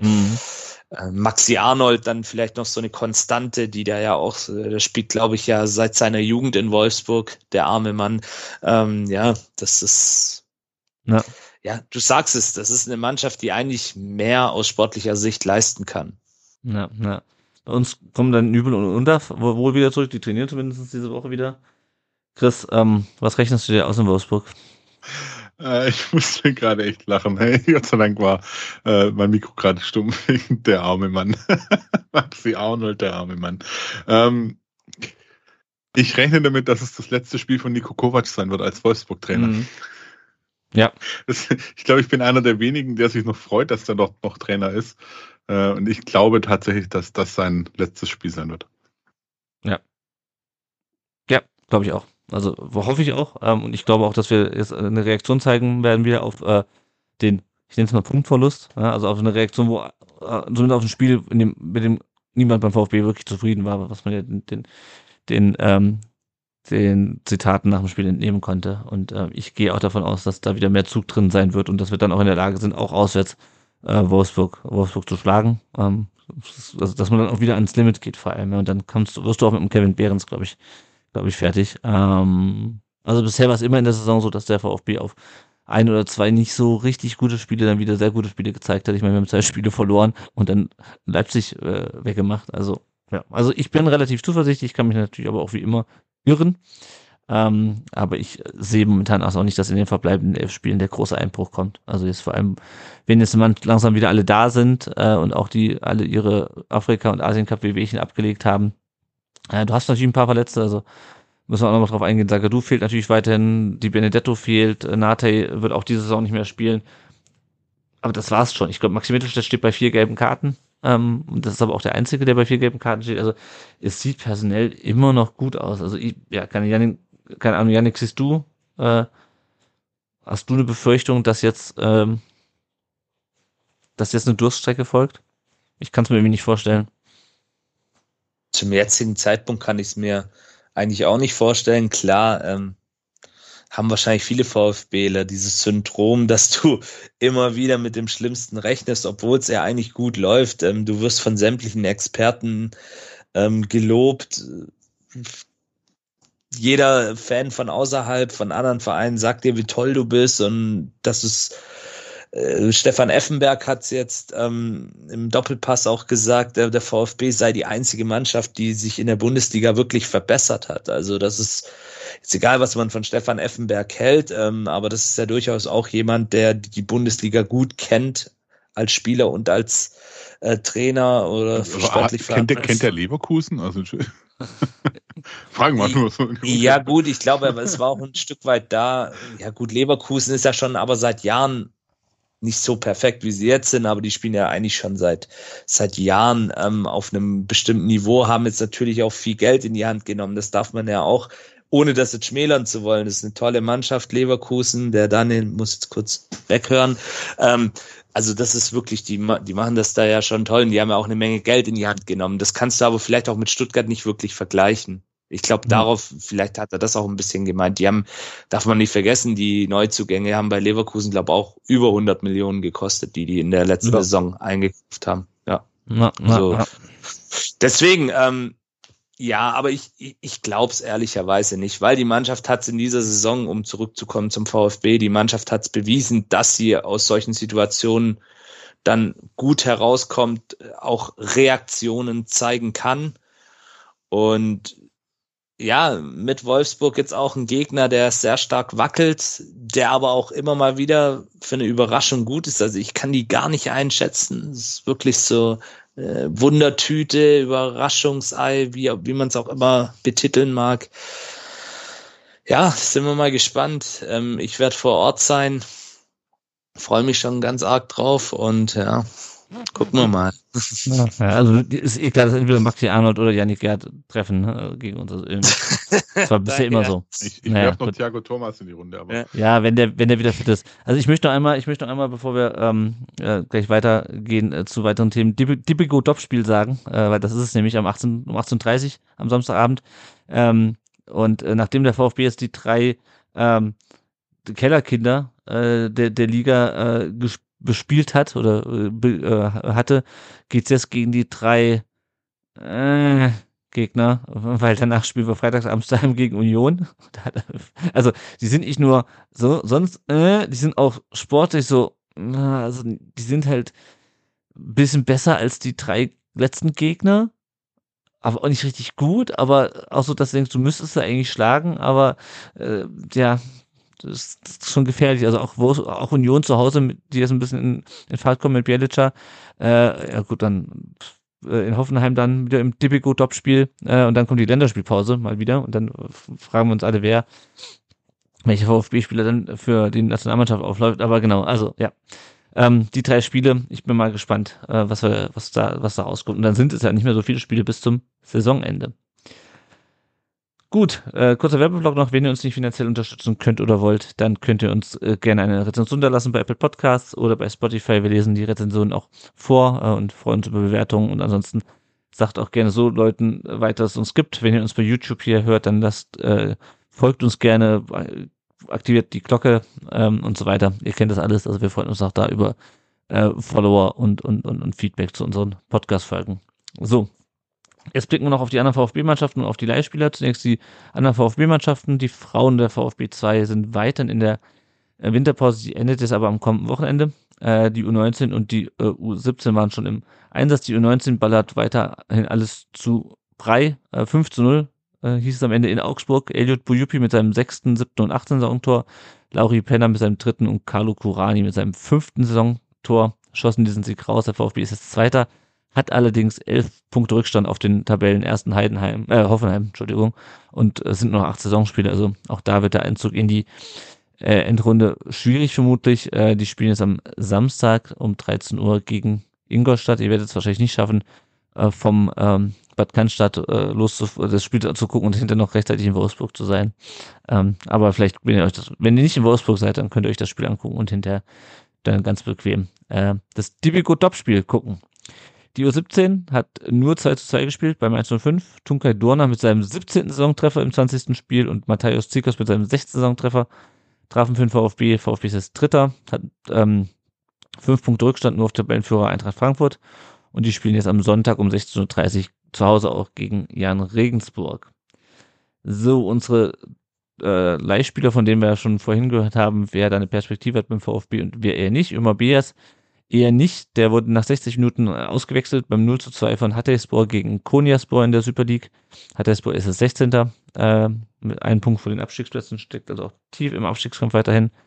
Wahid Fagir, ah nee, John Gildias habe ich noch übersprungen, der ist mit äh, Legia Warschau aus der Conference League rausgeflogen gegen Moldavka. Das Spiel lief ja, als wir das letzte Mal aufgenommen haben und beim 3 zu 3 gegen Corona Kilce wird es, glaube ich, ausgesprochen. Er saß 90 Minuten auf der Bank. Legia ist Tabellenfünfter in der, in der polnischen Liga. Wahid Fagir war nicht im Kader, als äh, die SV Elversberg beim HSV 0 zu 1 verloren hat. Die sind jetzt Zehnter in der, in der zweiten Liga. Thomas Castanaras wurde nach 87 Minuten eingewechselt beim 0 0 gegen Ingolstadt von Ulm. Ulm ist weiterhin Dritter. Über Jovan Milosevic haben wir letzte Woche schon gesprochen. Der ist verletzt und war eben auch nicht beim 1 0 von St. Gallen gegen Lausanne Ufi, wird es, glaube ich, ausgesprochen, äh, im Kader. Der wird hoffentlich jetzt nicht für, den ganzen, für die ganze Rückrunde ausfallen. Das wäre bitter. Äh, Perea hat durchgespielt bei 0 zu 2 von Rostock gegen Düsseldorf. Rostock ist Tabellenvorletzter. Weiter in der zweiten Liga Luca Pfeiffer saß 90 Minuten auf der Bank, äh, wenig überraschend, auch nach seinem Auftritt gegen uns ähm, in Bremen. Darmstadt ist Tabellenletzter, das freut den Daniel, äh, dass zumindest die, die Darmstädter auch nicht gewonnen haben. Äh, und schließlich noch Mosanko, der mit ähm, Herakles Almelo 0 zu 1 beim FC Utrecht verlor in Holland und die sind jetzt 14. in der Eredivisie mit 22 Punkten und auch da geht's noch gegen den Abstieg. Gut. Wir sind am Ende der Folge angelangt. Äh, Daniel, ich hatte dir eine Stunde und äh, paar 30 angekündigt, sind es am Ende doch zwei Stunden geworden. Ähm, aber äh, du siehst, es gibt viel zu besprechen der Zeit beim VfB. Abseits vom Sportlichen, deswegen sind wir ein bisschen zeitlich in, in Verzug geraten. Danke dir trotzdem, dass du ja, da ich warst. Bin ja, ich bin ja später gekommen, das ist okay. Bei mir steht 1,17, das passt schon. Okay, Alles sehr gut. gut. Gut, gut. Danke auf jeden Fall, dass du da warst, dass du so kurzfristig noch die Zeit genommen hast. Ähm, Ja, und, ähm, gerne, gerne. War schön. Ich danke euch, dass ich da sein durfte. Und ich Und hoffe, beim nächsten Mal drei Punkte. Ich, ich, Nehmen wir gerne, ja. Ja, Genau. ja. ja, hoffen wir mal, Sehr gut, sehr gut. hoffen wir mal, äh, und das habe ich den letzten Gästen auch gesagt, weil äh, sowohl Mainz als auch Wies äh, Mainz als auch Darmstadt ähm, für mich geografisch sehr nahe liegen. Ähm, ich hoffe, dass das nächste Aufeinandertreffen nicht im DFB-Pokal ist, sondern in der nächsten Bundesliga-Saison, denn ich fahre sehr gerne nach Köln, habe ich schon gesagt. Ähm, deswegen alles Gute für, für den Klassenerhalt an der Stelle. Ähm, wenn ihr noch Tipps braucht, wie man den HSV in der Relegation besiegt, dann ähm, meldet euch. Ja, ja, machen wir. Bei mir schon allein deswegen, weil bei mir auf der anderen Straßenseite ist die größte VfB-Kneipe von Köln und diese Schmach kann ich unmöglich Ah, ertragen okay. jeden Tag. deswegen wäre es gut. Aber ich Ja. drücke euch die Daumen, dass ihr, also ich habe auch überhaupt keinen Zweifel, dass der VfB so weiterspielt, weil er, nachdem wir ja wirklich eine halbe Saison gemutmaßt haben, dass das an irgendwelchen Verzerrungen im Spielplan liegt, muss man ja neidlos eingestehen, die spielen einfach so gut, ne? Keine Ja. Ahnung wie, keine Ahnung warum, aber spielen einfach mega gut. Und ey, bevor da irgendwer Leipzig und keine Ahnung, wer da rumtouren, dann bitte go for it. Ja, wir, wir werden, wir werden for it going. Äh, das, äh, hoffe ich auf jeden Fall. Ähm, wir hören uns auf jeden Fall äh, nächste Woche nach dem Wolfsburg-Spiel wieder. Äh, ich weise nochmal auf Sebas auf den Seba hin, äh, der äh, seinen, seinen Kampf gegen seine Krankheit auf Instagram dokumentiert. Sebas Kampf heißt der Account, da ähm, könnt ihr euch mal reinklicken und ihn unterstützen. Ähm, und natürlich auch wie immer der Hinweis, äh, registriert euch bei der DKMS. Und wir hören uns dann, wie gesagt, nächste Woche äh, wieder, hoffentlich dann nach einem Auswärtssieg in Wolfsburg. Danke an dieser Stelle fürs Zuhören und ciao. Tschüss.